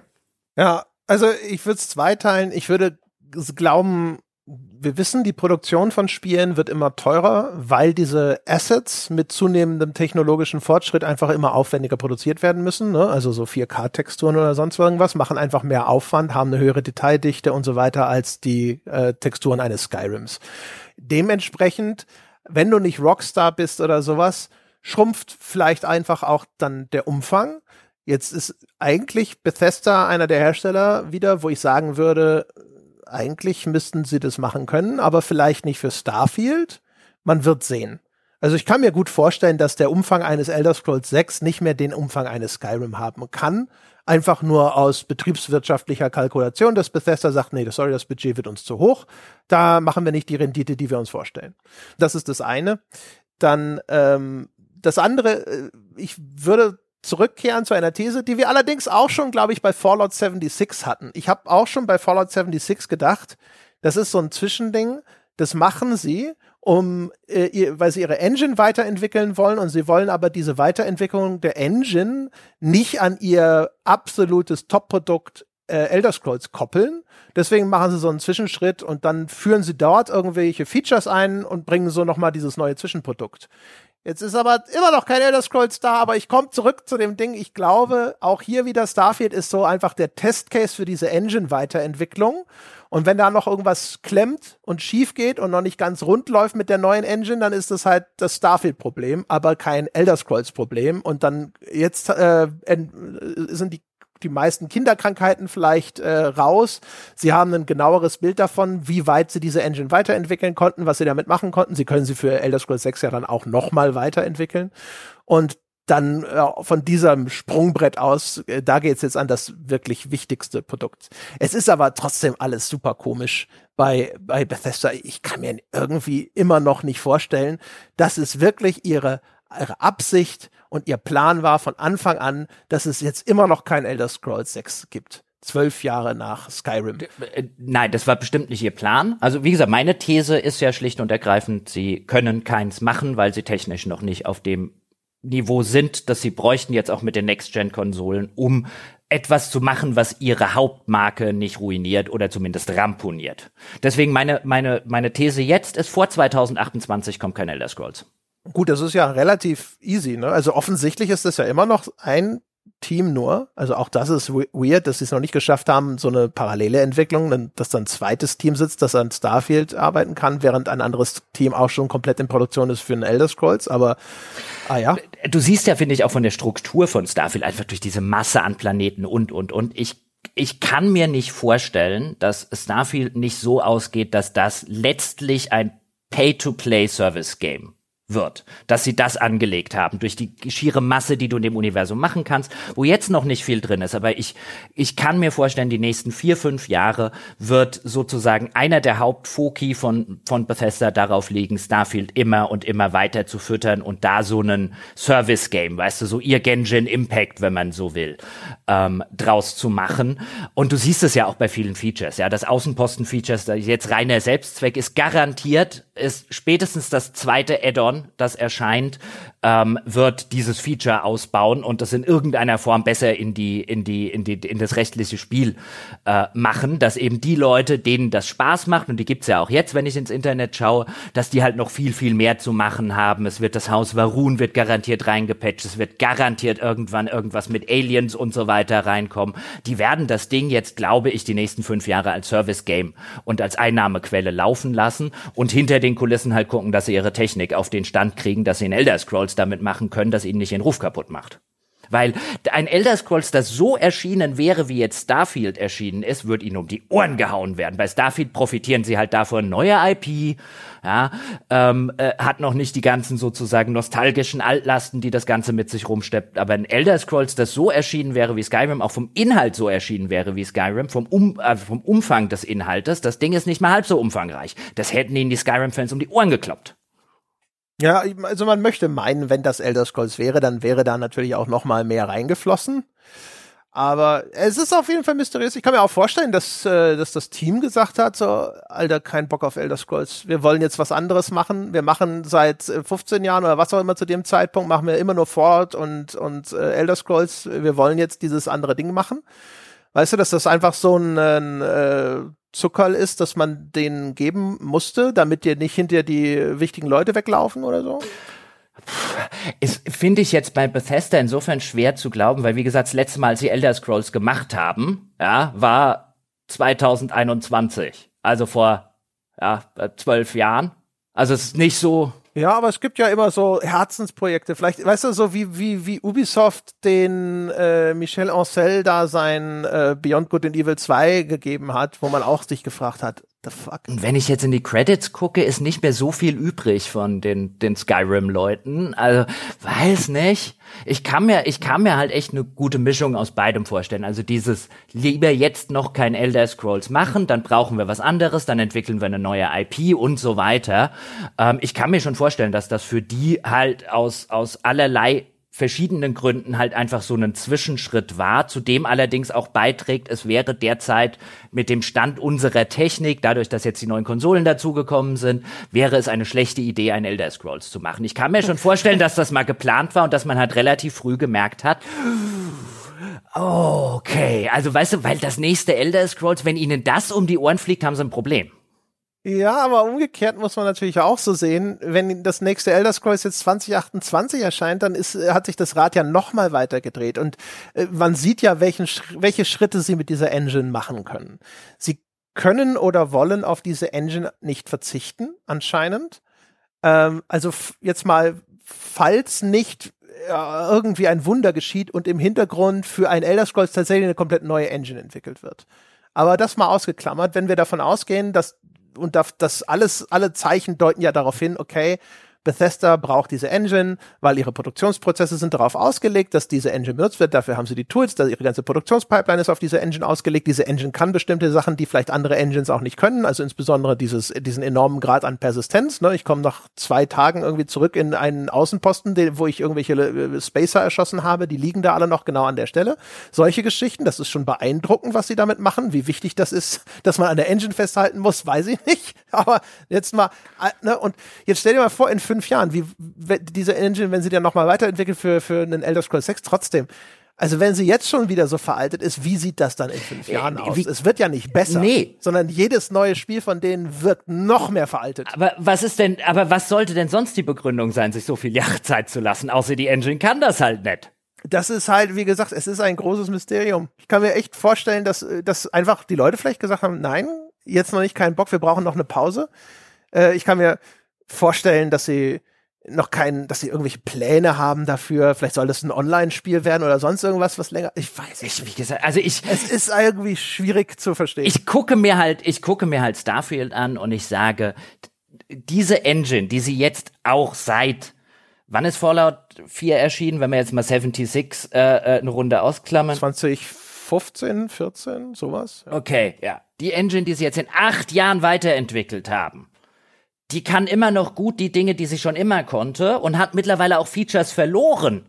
Also die Weiterentwicklung dieser Engine, wenn wir das jetzt aus Engine-Gründen, ja, natürlich, weil sie aus Feature-Sicht sehen. Jetzt haben sie es in acht Jahren geschafft, die auf die neue Konsolen zu portieren und haben dabei einen Haufen Features verloren, die sie früher schon die ganze Zeit gehabt haben. Das sieht nicht aus wie eine Engine, mit der man also weißt du, ich guck jetzt drauf und würde auf Starfield und würde würde mich nicht wundern, du hast es gerade so ein bisschen als wenn ein Wunder geschieht, äh, bezeichnen, würde mich nicht wundern, wenn die sagen, alles klar, das war jetzt der Versuch und wir sehen, die Engine kann das nicht, wir brauchen eine neue Engine. Andererseits haben sie vor kurzem gesagt, dass ja jetzt Elder Scrolls in die richtige also aus der Vorproduktion rausgeht. Das klingt nicht so nach, okay, wir setzen uns jetzt nochmal hin und entwickeln eine komplett neue Engine. Naja, was sollen, was sollen Endless Scrolls jetzt machen? Also was machen jetzt? Das, die jetzt ist Starfield erschienen. Natürlich geht jetzt das nächste Projekt aus der Vorproduktion raus. Ich meine, was willst du denn sonst mit den ganzen Leuten machen? Ja, ja, aber also keine Ahnung. Also es ist auf jeden Fall äh, seltsam. Ich, ich würde damit rechnen, dass Elder Scrolls 6 exakt genau auf einer nochmal ein bisschen weiterentwickelten Version genau dieser Engine basiert und äh, das ist zumindest aus technischer Hinsicht werden wir noch mehr die Hände beim Kopf zusammenschlagen als hier. Es sieht ja wenigstens, die, die Welt sieht ganz hübsch aus. Wo es wirklich frappierend wird, sind ja dann Sachen wie zum Beispiel die Charaktere oder sowas, wenn du das siehst, hier, wie die Gesichter aussehen teilweise und die Animationen. Die kriegen ja noch nicht mal Lippensynchronität in den Übersetzungsvarianten ja. hin. Weißt du, wo du jetzt sagst, das kriegt mittlerweile Double-A-Spiele kriegen das hin. Also. Ja. Auch da, das kann doch nicht. Und die Loadscreens sind halt schon echt krass, wenn du das heutzutage siehst, weißt du, so gehst du, äh, es gibt ja Missionen, wo sie dir sagen, geh da hin und kauf einen Kaffee oder was auch immer. Dann gehst du da hin und dann musst du da äh, Loadscreen, wenn du den Aufzug betrittst, dann läufst du da hin. Jetzt bei einem Kaffeebeispiel kann man, glaube ich, in das Kaffee-Ding reinlaufen, aber dann, bei einem anderen Beispiel musst du dann rein zu einem Händler, Loadscreen, wieder raus aus dem Händler, Loadscreen, wieder zurück zum Aufzug, Loadscreen das wirkt alles komplett äh, technisch veraltet. Ja, und, und ganz schlimm finde ich also wo du halt wirklich siehst, was diese Engine für massive Limitierungen hat. Du bist jetzt in einem Sternensystem und für die Leute, die es jetzt das Spiel nicht kennen, es ist eigentlich aufgebaut wie Mass Effect, falls sie das zufällig kennen. Das heißt, du hast so eine Sternenkarte und dann kannst du einzelne Sternensysteme an wählen und dann kommst du, zoomst du quasi in das Sternensystem rein und da siehst du in der Mitte vielleicht die Sonne und dann außenrum die verschiedenen Planeten und Monde, die es noch gibt. Und jetzt schnell reist du zu einem dieser Planeten und dann befindest du dich im Orbit um diesen Planeten, weil du ja das Raumschiff nicht wirklich außerhalb von eben Schlachten irgendwie steuern kannst, also kannst jetzt nicht den Planeten anfliegen, aber du kannst noch nicht mal innerhalb dieses Sternensystems in den Orbit eines anderen Planeten wechseln, ohne einen Loadscreen zu haben.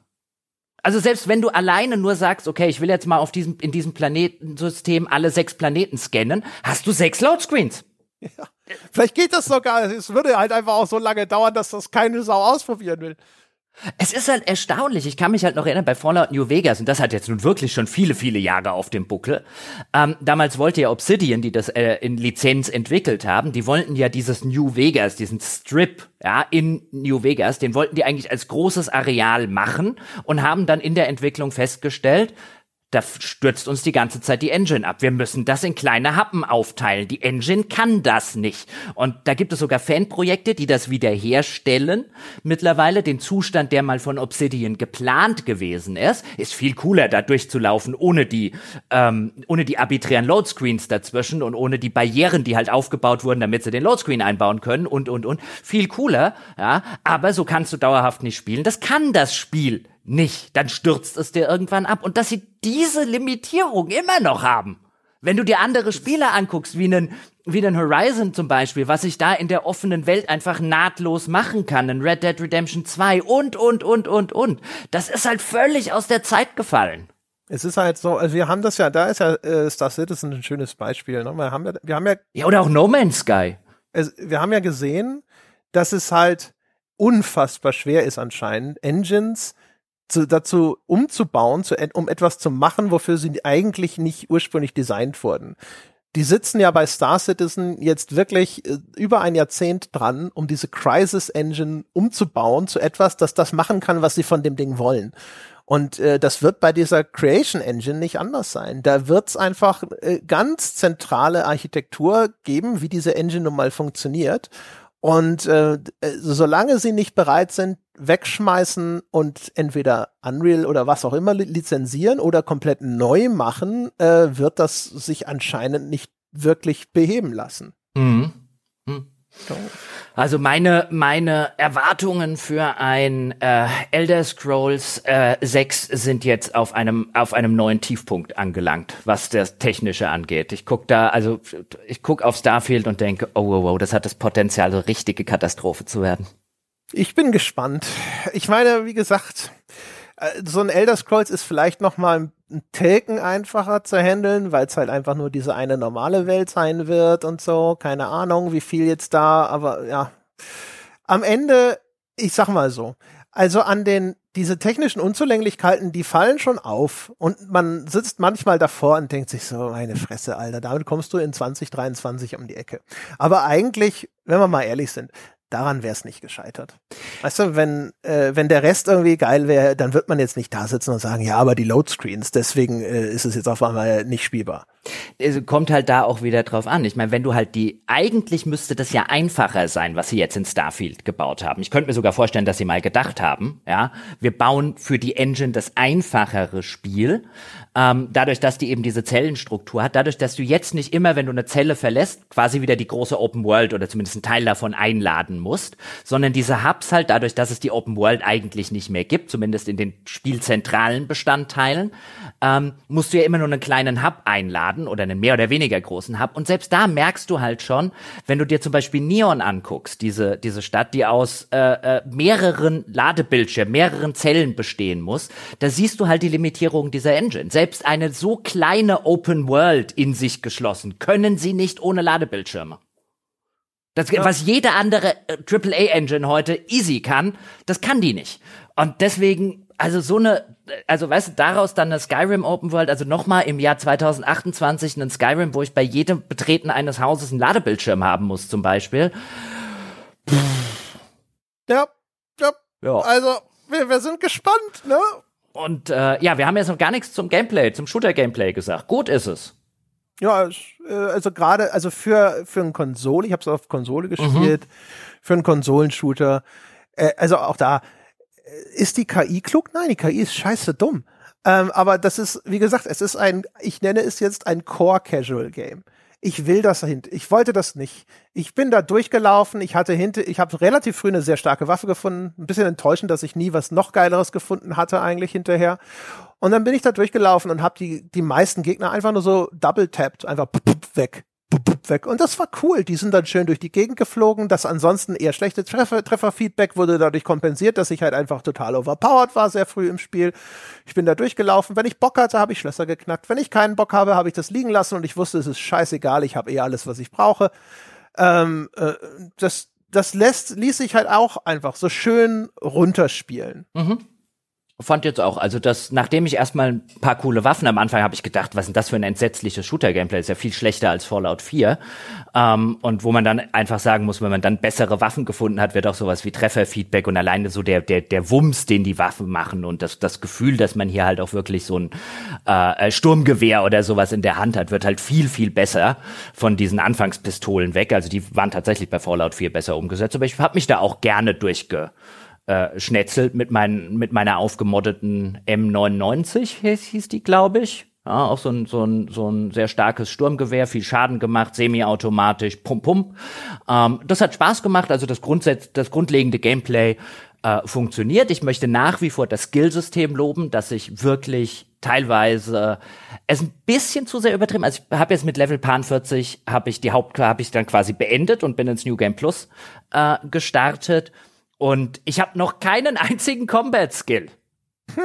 ja, ähm, weil mir immer andere Sachen, oh, ich will das Modden noch können und ich will die Überredenfähigkeiten, das Schlösser knacken und dann Fitness, damit ich mehr Ausdauer habe und du musst ja ähm, nicht nur immer einen Skillpunkt investieren, sondern auch noch so ähnlich wie bei Skyrim, wo man ja Skills immer dadurch gesteigert hat, dass man halt sie einfach benutzt hat und hier machen sie so eine Kombination, so ein bisschen aus Fallout und Skyrim, ähm, dass du halt immer noch eine bestimmte, eine bestimmte Tätigkeit machen musst, damit du dann den nächsten Skillpunkt investieren kannst, zum Beispiel, wenn du deinen Pilotenskill steigern willst, um bessere Raumschiffe fliegen zu können, musst du halt andere Raumschiffe abschießen. Ähm, und diese Kombination funktioniert eigentlich echt gut. Also ich sitze jetzt noch mit Level Pan 40 da und wenn ich jetzt weiterspielen würde, ich hätte würde mich über jeden neuen Level abfreuen und es gab schon lange kein Spiel mehr, ähm, gerade auf AAA-Niveau, wo ich nach Level 40 noch gedacht habe, ja, gib mir Skillpunkte.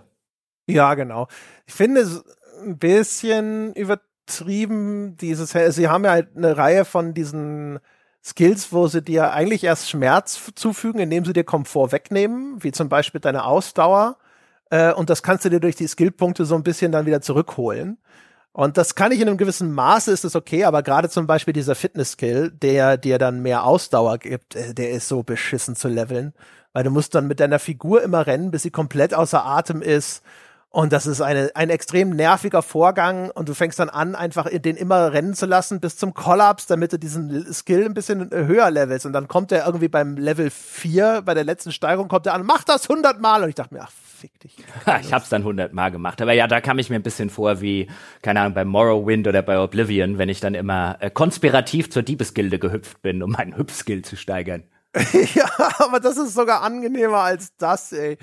Weil manchmal bin ich dann wirklich, dann bist du, bist, kommst bei dem Tempel an und läufst noch mal einmal außen rum, weil er noch nicht richtig außer Atem ist und du kommst dir halt echt vor wie der letzte Idiot. Ja, das ist, das ist halt wirklich das Problem hier, dadurch, dass du eben keine richtigen Open-World-Abschnitte mehr hast. Ähm, du, du hast einfach irgendwann, weil mit jedem Mal, wo du den Fitness-Skill erhöhst, erhöht sich auch deine oder senkt sich dein Ausdauerverbrauch. Das heißt, bei der letzten Steigerung des Ganzen kannst du halt echt sehr lange rennen, ja, und du musst ja, auch immer, immer alles länger, bis ganz genau. runter machen, ja, bis er kurz vorm Kollaps steht, damit das eben gezählt wird. Und ähm, es gibt einfach dann in der Spielwelt gibt es halt einfach nichts mehr, was du irgendwie organisch so lange ersprinten müsstest. Ja, und dann ja, ist es halt wirklich ein, ich bin mal wieder einmal sinnlos um mein Raumschiff gesprintet. Ich wollte gerade sagen, das ergibt dann halt geile Meta-Erzählungen, ja, wenn man sich so vorstellt, viele Leute am Raumhafen stehen und sich fragen, was macht der Kerl denn da, während du da um dieses Raumschiff rumsprintest oder wenn du immer, wenn du, wenn du irgendwie bei Terra Brew ankommst, um Kaffee zu kaufen und irgendwie der, der Notarzt schon im Hintergrund lauert, weil der Typ da sitzt und gleich eigentlich zusammenbricht. Ah, aber es ist halt eigentlich sehr, sehr lästig. Ja. Aber ansonsten ist es ein ganz schönes Skillsystem, weil es halt auch wirklich einiges bereithält, was ganz cool ist. Du hast halt bei den Raumkämpfen dieses Lock-on-Feature, wo du dann gezielt zum Beispiel eben den Antrieb von Raumschiffen ausschalten kannst. Das wiederum macht es möglich, daran anzudocken. Und dann kannst du im Innern des Raumschiffs einfach die Crew erschießen und das Raumschiff klauen. Und das ist halt auch wieder, also das ist eigentlich ein super geiles Feature. Das ist echt cool. Ne? Und da, äh, da kommt dann echt so, ein, so dieses Feeling auf, wo du so denkst, ja, ey, jetzt, das ist ein geiles Raumschiff, hübsches Raumschiff hast du da. Wäre schön, wenn das jetzt mhm. mein Raumschiff wäre. Und das kannst du dann halt äh, machen, manchmal auf dem Planeten landen, einfach irgendwo in der Ferne Raumschiff und dann denkst du so, das sah aus wie ein ziemlich großes Raumschiff. Mal gucken, ob das nicht mein neues Raumschiff ist, ja. Und dann rennst du dahin und das sind die Momente, wo das Spiel dann halt einfach cool ist und auch echt gut funktioniert. Dann willst du das geile Raumschiff verkaufen und musst es irgendwie für so viel Geld registrieren erst, dass du hinterher nichts mehr damit verdienst und dann denkst du, du Arschlochspiel, ja, ja, versuch nur deine dumme Ökonomie da zu beschützen. Leck mich. ja, oder es passiert dir, wie es mir passiert ist, ja, wo ich noch nicht bei den Piraten mitgemacht habe und da landen die Piraten mit so einem richtig schönen Raum, hat gut ausgesehen, ja, und ich so, na ja, ja, ich borg mir das mal aus. Ja, also mit der festen Absicht, das wieder zurückzugeben. Ja, leider die Vorbesitzer hatten einen, leider einen akuten Anfall von Kugeln im Tot? Kopf. Ja, aber äh, ich weiß auch nicht, wie das passiert ist und dachte jetzt auch mal, jetzt fliegst du das Raumschiff schön nach New Atlantis, ja, und guckst mal, was es dir an Kohle bringt. Vielleicht willst du es ja auch behalten. Mal gucken, was der was das Raumschiffmenü dann beim Schiffstechniker dazu sagt, dann scannen die mich, ja, weil du wirst halt gescannt, wenn du in, in sozusagen bei den äh, guten Fraktionen da in den Luftraum kommst, ja, und dann haben die scheiß Piraten einen ganzen Lagerraum voller verbotenem Zeug. ja, da kann doch kein Mensch drauf kommen. Ja, und ich so, das ist so uh, cool. Ähm, ja, äh, ja, ja, äh, Strafe bezahlen. Äh, oh, oh, teure Strafe. Da war wirklich, ja, wer kann denn auch, also die scheiß Piraten. Ich war echt, ey, das, damit oh. habe ich nicht geredet. Äh, das ist halt, also es hat echt mhm. geile Momente. Ich bin auch einmal, wollte ich so mir so ein Raumschiff unter den Nagel reißen, dann habe ich da draußen, da war irgendwie die Crew war draußen, habe ich die erschossen, dann bin ich in das Raumschiff rein, da war noch einer von den Schweinen an Bord und ist einfach abgehauen. Und bevor ich äh, es geschafft habe, zu der Einstiegsluke zu kommen, ist der losgeflogen. Aber ich stand schon im Laderaum und auf einmal fiel ich so aus 500 Metern Höhe raus, weil das Raumschiff dann so im Steigflug abholt, abhebte und ich so, oh, das war gerade meins. Moment. Und das, das ist halt, also, es gibt leider nicht, äh, die Dichte solcher Momente ist leider nicht irre hoch, aber es gibt echt geile Momente in dem Spiel. Ja, und, und manchmal halt auch so unfreiwilliger Natur. Dafür waren ja auch Bethesda-Spiele schon immer ganz gut. Ich hatte zum Beispiel, also quasi bei der, bei der äh, großen, ähm, äh, der, der großen Kulmination der Geschichte und dann machst du so eine Sache und ich hatte die Andrea dabei, ähm, immer als meine, meine, mein Companion und dann machst du irgendwie die große Geschichte und während so vor dir sich äh, äh, etwas, äh, will er jetzt nicht ins Detail gehen, etwas, etwas abspielen, du so so, oh, heißt von hinten auf einmal, du, wenn du, wenn du gerade mal eine Minute hättest, ich würde gern mit dir reden über unsere Beziehung. Und er so, jetzt! ja, jetzt! also, genau. Super, und du hattest ja. Das kann auch scheiße sein, ja. weil manchmal die, äh, diese, diese, diese Shouts von den N deinen Begleitern, die labern dann manchmal drüber, während du irgendeinem NPC hinterherläufst, der dir seinerseits eine Geschichte erzählt. Und auch das ist ein Problem, das sie schon immer hatten, dieses Überlagern von Dialogfetzen. Und das kriegen sie auch noch nicht auf die Kette, aber. Gut, und äh, du hattest ja, ja glaube ich, auch, du, man kann am Anfang, die Charakterentwicklung ist jetzt halt sehr, sehr, oder Charaktererstellung eher rudimentär, weil es eben keine Attributswerte wie Stärke oder sowas mehr gibt. Man sucht sich halt einen, einen Hintergrund sozusagen aus, der bestimmt auch nur die Anfangsskills, die man hat. Ähm, also der ist im, im weiteren Spielverlauf relativ irrelevant. Ähm, man kann auch sogenannte Trades sich aussuchen. Und da habe ich am Anfang keins davon genommen, weil mir das Spiel natürlich nicht sagt an dieser Stelle, dass es auch eine Möglichkeit gibt, die wieder zurückzusetzen ähm, im weiteren Spielverlauf. Und du hast, glaube ich, eins genommen, dass du Eltern hast. Ja, genau. Also ich hatte so. Und das klang total cool, was ich da im Internet zugelesen habe. Ja, das ist wirklich cool. Also da haben sie ein paar echt schöne Ideen gehabt. Also äh, die, das mit den, dass du das mit den Eltern das, das sind alles so, diese, die haben alle so kleine Nachteile. Ich musste, glaube ich, zwei Prozent von meiner Kohle musste ich irgendwie jeden Monat oder was auch immer an meine Eltern schicken. Und ich mir gedacht, ja, es ist fair, wenn meine Eltern das brauchen, dann sollen die das haben. Und ähm, dann kannst du da vorbei und dann erzählst du denen so, du bist jetzt bei Constellation und dann ist die Mama ganz stolz, oh, mein Kind bei Constellation und sonst irgendwas. Und äh, dann kommen die dich später auch, kommen die auf der Arbeit dich besuchen, ja, weil erstens die Mutter findet Constellation total cool und ich wollte mal gucken, was du so auf der, auf der Arbeit so machst und solche Geschichten. Das war, zum, war echt charmant.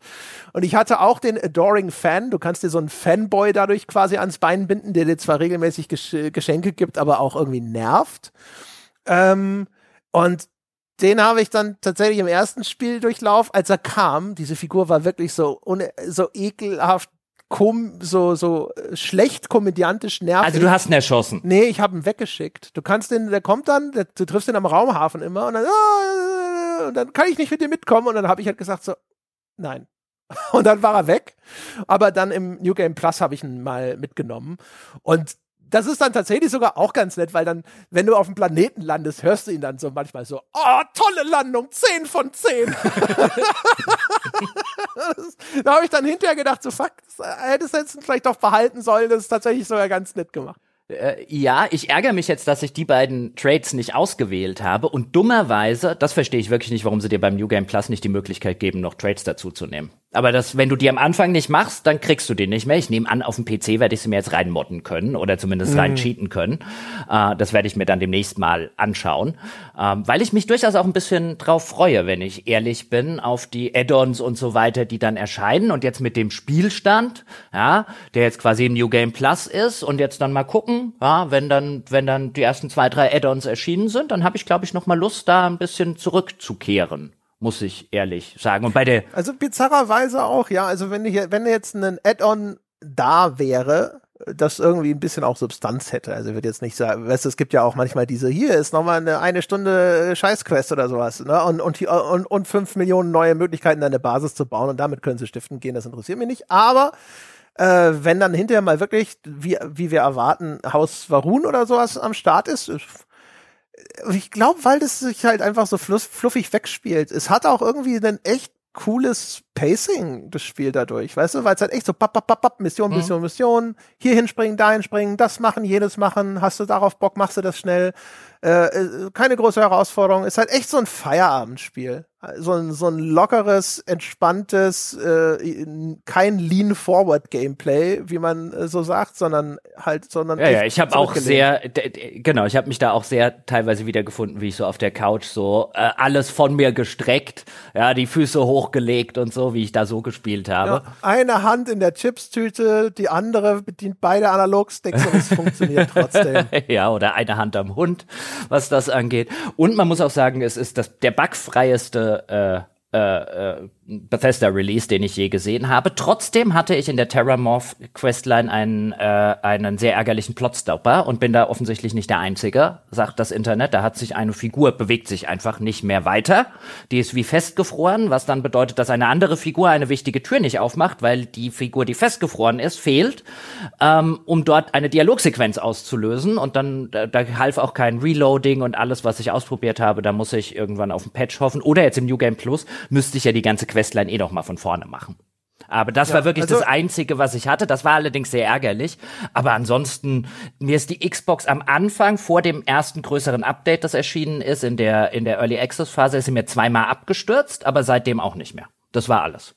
Okay, also ich hatte auch. Also es ist wirklich nur nur mit dieser mit dieser Qualifizierung. Ne? Für ein Bethesda-Spiel äh, am Launch ist es tatsächlich ziemlich bugfrei. Ich hatte einen blöden Bug, wo ich nicht mehr mit NPCs reden konnte, was ein bisschen aufwendig war, das wieder wegzukriegen, weil das war so ein Ding, wo das Spiel irgendwie dachte, dass äh, ich immer noch in einem, in, im Kampfzustand war, obwohl ich von dem Kampf mich schon mehrere Lichtjahre entfernt hatte. Und äh, das, ich hatte hinterher eine Reihe von Crashes. Also einmal bei einem dieser Tempel, da ist mir das ständig gecrashed, während ich versucht habe, diese komischen Leuchtepunkte anzufliegen, bis ich dann irgendwann echt keinen Bock mehr hatte. Ähm, also das ist also ein bugfreies Spiel. Das ist, äh, darunter stelle ich mir sowas vor wie Sony First Party Releases. Ne? God of War ist ein bugfreies Spiel. Das hier ist kein bugfreies Spiel. Das ist sogar also zumindest nach meinem Erleben, so häufig wie mir das abgeschmiert äh, ist, nicht mal etwas, wo ich sage, das ist tolerabel, sondern das ist eigentlich kein guter Release. Es ist aber für ein Bethesda-Spiel, wenn man überlegt, in welchem Zustand Skyrim war bei Release, als ich das damals gespielt habe, ist es tatsächlich ziemlich gut. ja. Kommen wir zum wertschätzenden Teil dieser Besprechung. Ich denke auch, und wir möchten an dieser Stelle schon mal ankündigen, also mit Blick auf die Laufzeit, den Spoiler-Teil werden wir uns schenken und wir machen einen separaten Spoiler-Cast dazu. Diesmal wirklich. Diesmal wirklich. Ja, diesmal wirklich. ja, Meine Damen und Herren. Wirklich. Fest vorgenommen. Ja, zu, mindestens ja. schon zu 50 Prozent angedacht. Ist nicht wie bei Horizon Zero nee, Forbidden West, wo wir das auch gesagt, aber dann nie getan haben. Diesmal wirklich. Diesmal wirklich und der wird dann für unsere Unterstützerinnen und Unterstützer na, ab fünf Euro im Monat verfügbar sein. Äh, Im Laufe hoffentlich der kommenden Woche, ansonsten der nächsten Woche. Aber wir, wir sind sehr zuversichtlich, dass wir das schon für kommende Woche hinkriegen. Ja, und wer unsere Spoiler-Gedanken hören möchte, und ich kann schon mal vorweg schicken, ja, äh, da wird über einiges zu reden sein. Ja, und es wird häufig, aber das ist dumm fallen, äh, der äh, kann ja Unterstützer oder Unterstützerin werden. Der André wird euch gleich erzählen, wie einfach das geht, aber vorher noch ganz kurz mein wertschätzender Teil. Ich habe das gerne gespielt. Ich habe mich wirklich die ganzen zwei, über knapp über zwei Wochen, die ich, die ich damit verbracht habe, jeden Tag wieder durchaus gefreut, das weiter zu spielen. Das muss ich vorweg schicken, einfach die Ehrlichkeit und der Aufrichtigkeit, der Transparenz gegenüber. Aber aus den genannten Gründen, insbesondere halt auch das, was wir am Anfang besprochen haben, dieses, dieses Fuck you an so vielen Stellen ähm, zu, in, in, zu Kundensicht und so, ja, lass es doch die dummen Modder machen und so.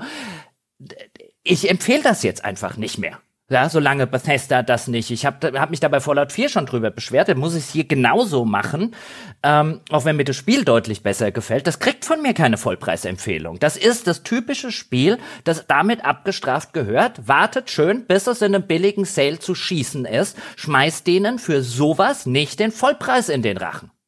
Ja, Kaufwarnung. Und zwar aus moralischen Gründen. ja, aber auch, auch durchaus an, aus handfesten Gründen. Ähm, nur weil sich das per Mod beheben lässt. Ne? Also erstens die Konsolenbesitzer Mhm. äh, können das noch nicht und zum anderen ähm, äh, nicht jeder will mit Mods rumeiern. Ich zum Beispiel nicht. Ne? Ähm, ja, also ich ich würde halt auch sagen, es ist erstaunlich ein erstaunlich fluffiges Spiel. Wie gesagt, ich bin der Meinung, es ist halt echt so ein Casual Game für, für Core Gamer. Es hat so all diese Core Gamer Mechaniken oder sowas. Es ist jetzt auch nicht so niedrigschwellig. Man muss schon mal einen Shooter gespielt haben und sowas, um damit gut umzugehen. Aber dann kann man das einfach so runterspielen. Ich mag das Szenario super gerne, das sie da kreiert haben. Auch wenn es nicht in der Art und Weise ausgeschöpft wird, wie ich mir das erhoffen würde. Die ganze Ästhetik des Spiels gefällt mir sehr gut. Ich konnte nach einer Eingewöhnung mit der den Rückständigkeiten der Technik ehrlich gesagt gut leben. Ähm, und unterm Strich ist es tatsächlich einfach so ein nettes Ding. Also äh, angesichts der ganzen Unzulänglichkeiten, was so auch die, die Erzählung und so weiter angeht, ist- das ist, äh, das ist halt eigentlich ein Spiel, das so eine 7 irgendwo da vorne stehen hat. Ne? Es fühlt sich aber tatsächlich an wie ein Spiel, das einen, eine 8 irgendwo haben könnte. Einfach, wenn man halt so in, in der richtigen Stimmung dafür ist, einfach so was Nettes, Anspruchsloses da sich in den Rachen zu kippen. Wie so ein süffiges, luschiges, leicht wässriges Bier, aber man hat da, es ist, es ist heiß, das Bier ist kalt und man hat Bock drauf, das jetzt einmal mal da so reinzukippen. So fühlt sich das an. Ich stimme dir aber allerdings völlig zu, dass es wirklich jetzt in den Bereich des Unverschämten geht, wie Bethesda offensichtlich da sitzt und sagt, nö, haben wir nicht nötig, all diese Probleme anzugehen, die schon seit Ewigkeiten existieren. Und es ist auch nicht notwendig gewesen, dass das Spiel bestimmte Dinge so lieblos schlampig macht. Also auch bei der, was wir diskutiert haben über diese Unzulänglichkeiten in zum Beispiel Erzählungslogik oder sowas. Das muss nicht sein. Es wirkt auch nicht so, als wären das Autoren, die das nicht besser können. Es ist nicht irgendwie, dass es jetzt katastrophal inkompetent ist in den Dingen, die es erzählt, sondern das wirkt deswegen hatte ich ja diese These auf mich hinten und vorne, wie sie hatten keine Zeit dafür. Ähm, vielleicht, weil ich habe gesehen, das ist der gleiche Autor, glaube ich, wie bei Fallout 4, der jetzt hier auch als Game Mhm. Design Director oder sowas unterwegs ist. Also vielleicht ist es auch einfach schlecht, wenn da jemand diese beiden Hüte auch noch tragen muss bei so einer großen Produktion. Vielleicht bleibt da nicht genug Zeit. Ich habe keine Ahnung, woran es liegt. Ich weiß aber aus anderen Spielen, dass das besser geht. Und manchmal denke ich, sitze ich da und denke mir so, meine Güte, also hättest du, äh, hättest du mir Zugriff gegeben auf dein, auf dein Tool sozusagen, ich hätte dir das sogar persönlich umschreiben können, damit es wenigstens nicht so strunzdoof, auffällig doof ist, ja. Und äh, das muss nicht sein. Das muss echt nicht sein, alles. Und das wurde entschieden wahrscheinlich, weil man gedacht hat, das braucht's nicht. Wir können das auch so rausbringen. Und dementsprechend kann ich dir da nur recht geben. Dann muss man halt aber auch umgekehrt aus Richtung der Kritik sagen, so, nö. Beziehungsweise, wenn du das so rausbringst, dann ist unsere Empfehlung abwarten und günstiger einkaufen. Dann erklär doch den Menschen an dieser Stelle, wo sie uns mit unserer Spoilerbesprechung ja, und vielen, aber das ist dumm, ja, in der kommenden Woche hören können. Ja, also wenn Sie jetzt noch mal dann hinterher mit am konkreten Beispiel erläutert haben möchten, äh, wo das Spiel alles wirklich Dinge macht, die ziemlich haarsträubend dumm sind manchmal, die keinen Sinn ergeben oder äh, warum wir aus verschiedenen Gründen äh, die Hände über den Kopf zusammengeschlagen haben, meine Damen und Herren, dann können Sie das wahrscheinlich nächste Woche, spätestens übernächste Woche bei uns hören. Dazu müssen Sie dann allerdings Unterstützer sein. Das können Sie machen unter gamespodcast.de slash abo oder patreon.com slash auf ein Bier. Wir machen das übrigens nicht weil wir sie jetzt da in das Abo reindrängen wollen damit, sondern wir wussten, diese Besprechung des Spiels wird so lang, dass wir keinen vernünftigen Spoiler-Teil mehr hinten dran machen können. Deswegen haben wir gesagt, wir machen es gleich separat. Ähm, das als Zusatz. Ansonsten, äh, ihr könnt mit uns diskutieren über diese Folge und über alles weitere unter forum.gamespodcast.de und wenn ihr kein Geld ausgeben wollt, aber ihr wollt uns was Gutes tun, dann könnt ihr uns einfach weiterempfehlen. Äh, sorgt dafür, dass mehr Menschen wissen, dass dieser Podcast existiert. Wir geben kein Geld aus für Werbung. Wir sind darauf angewiesen, dass Mundpropaganda existiert. Und ihr könntet uns folgen auf Spotify, ihr könnt uns eine nette Bewertung schreiben auf iTunes und so weiter und so fort. Meine Damen und Herren, das war's für diese Woche. Vielen Dank fürs Zuhören. Wir hören uns nächste Woche wieder. Bis dahin.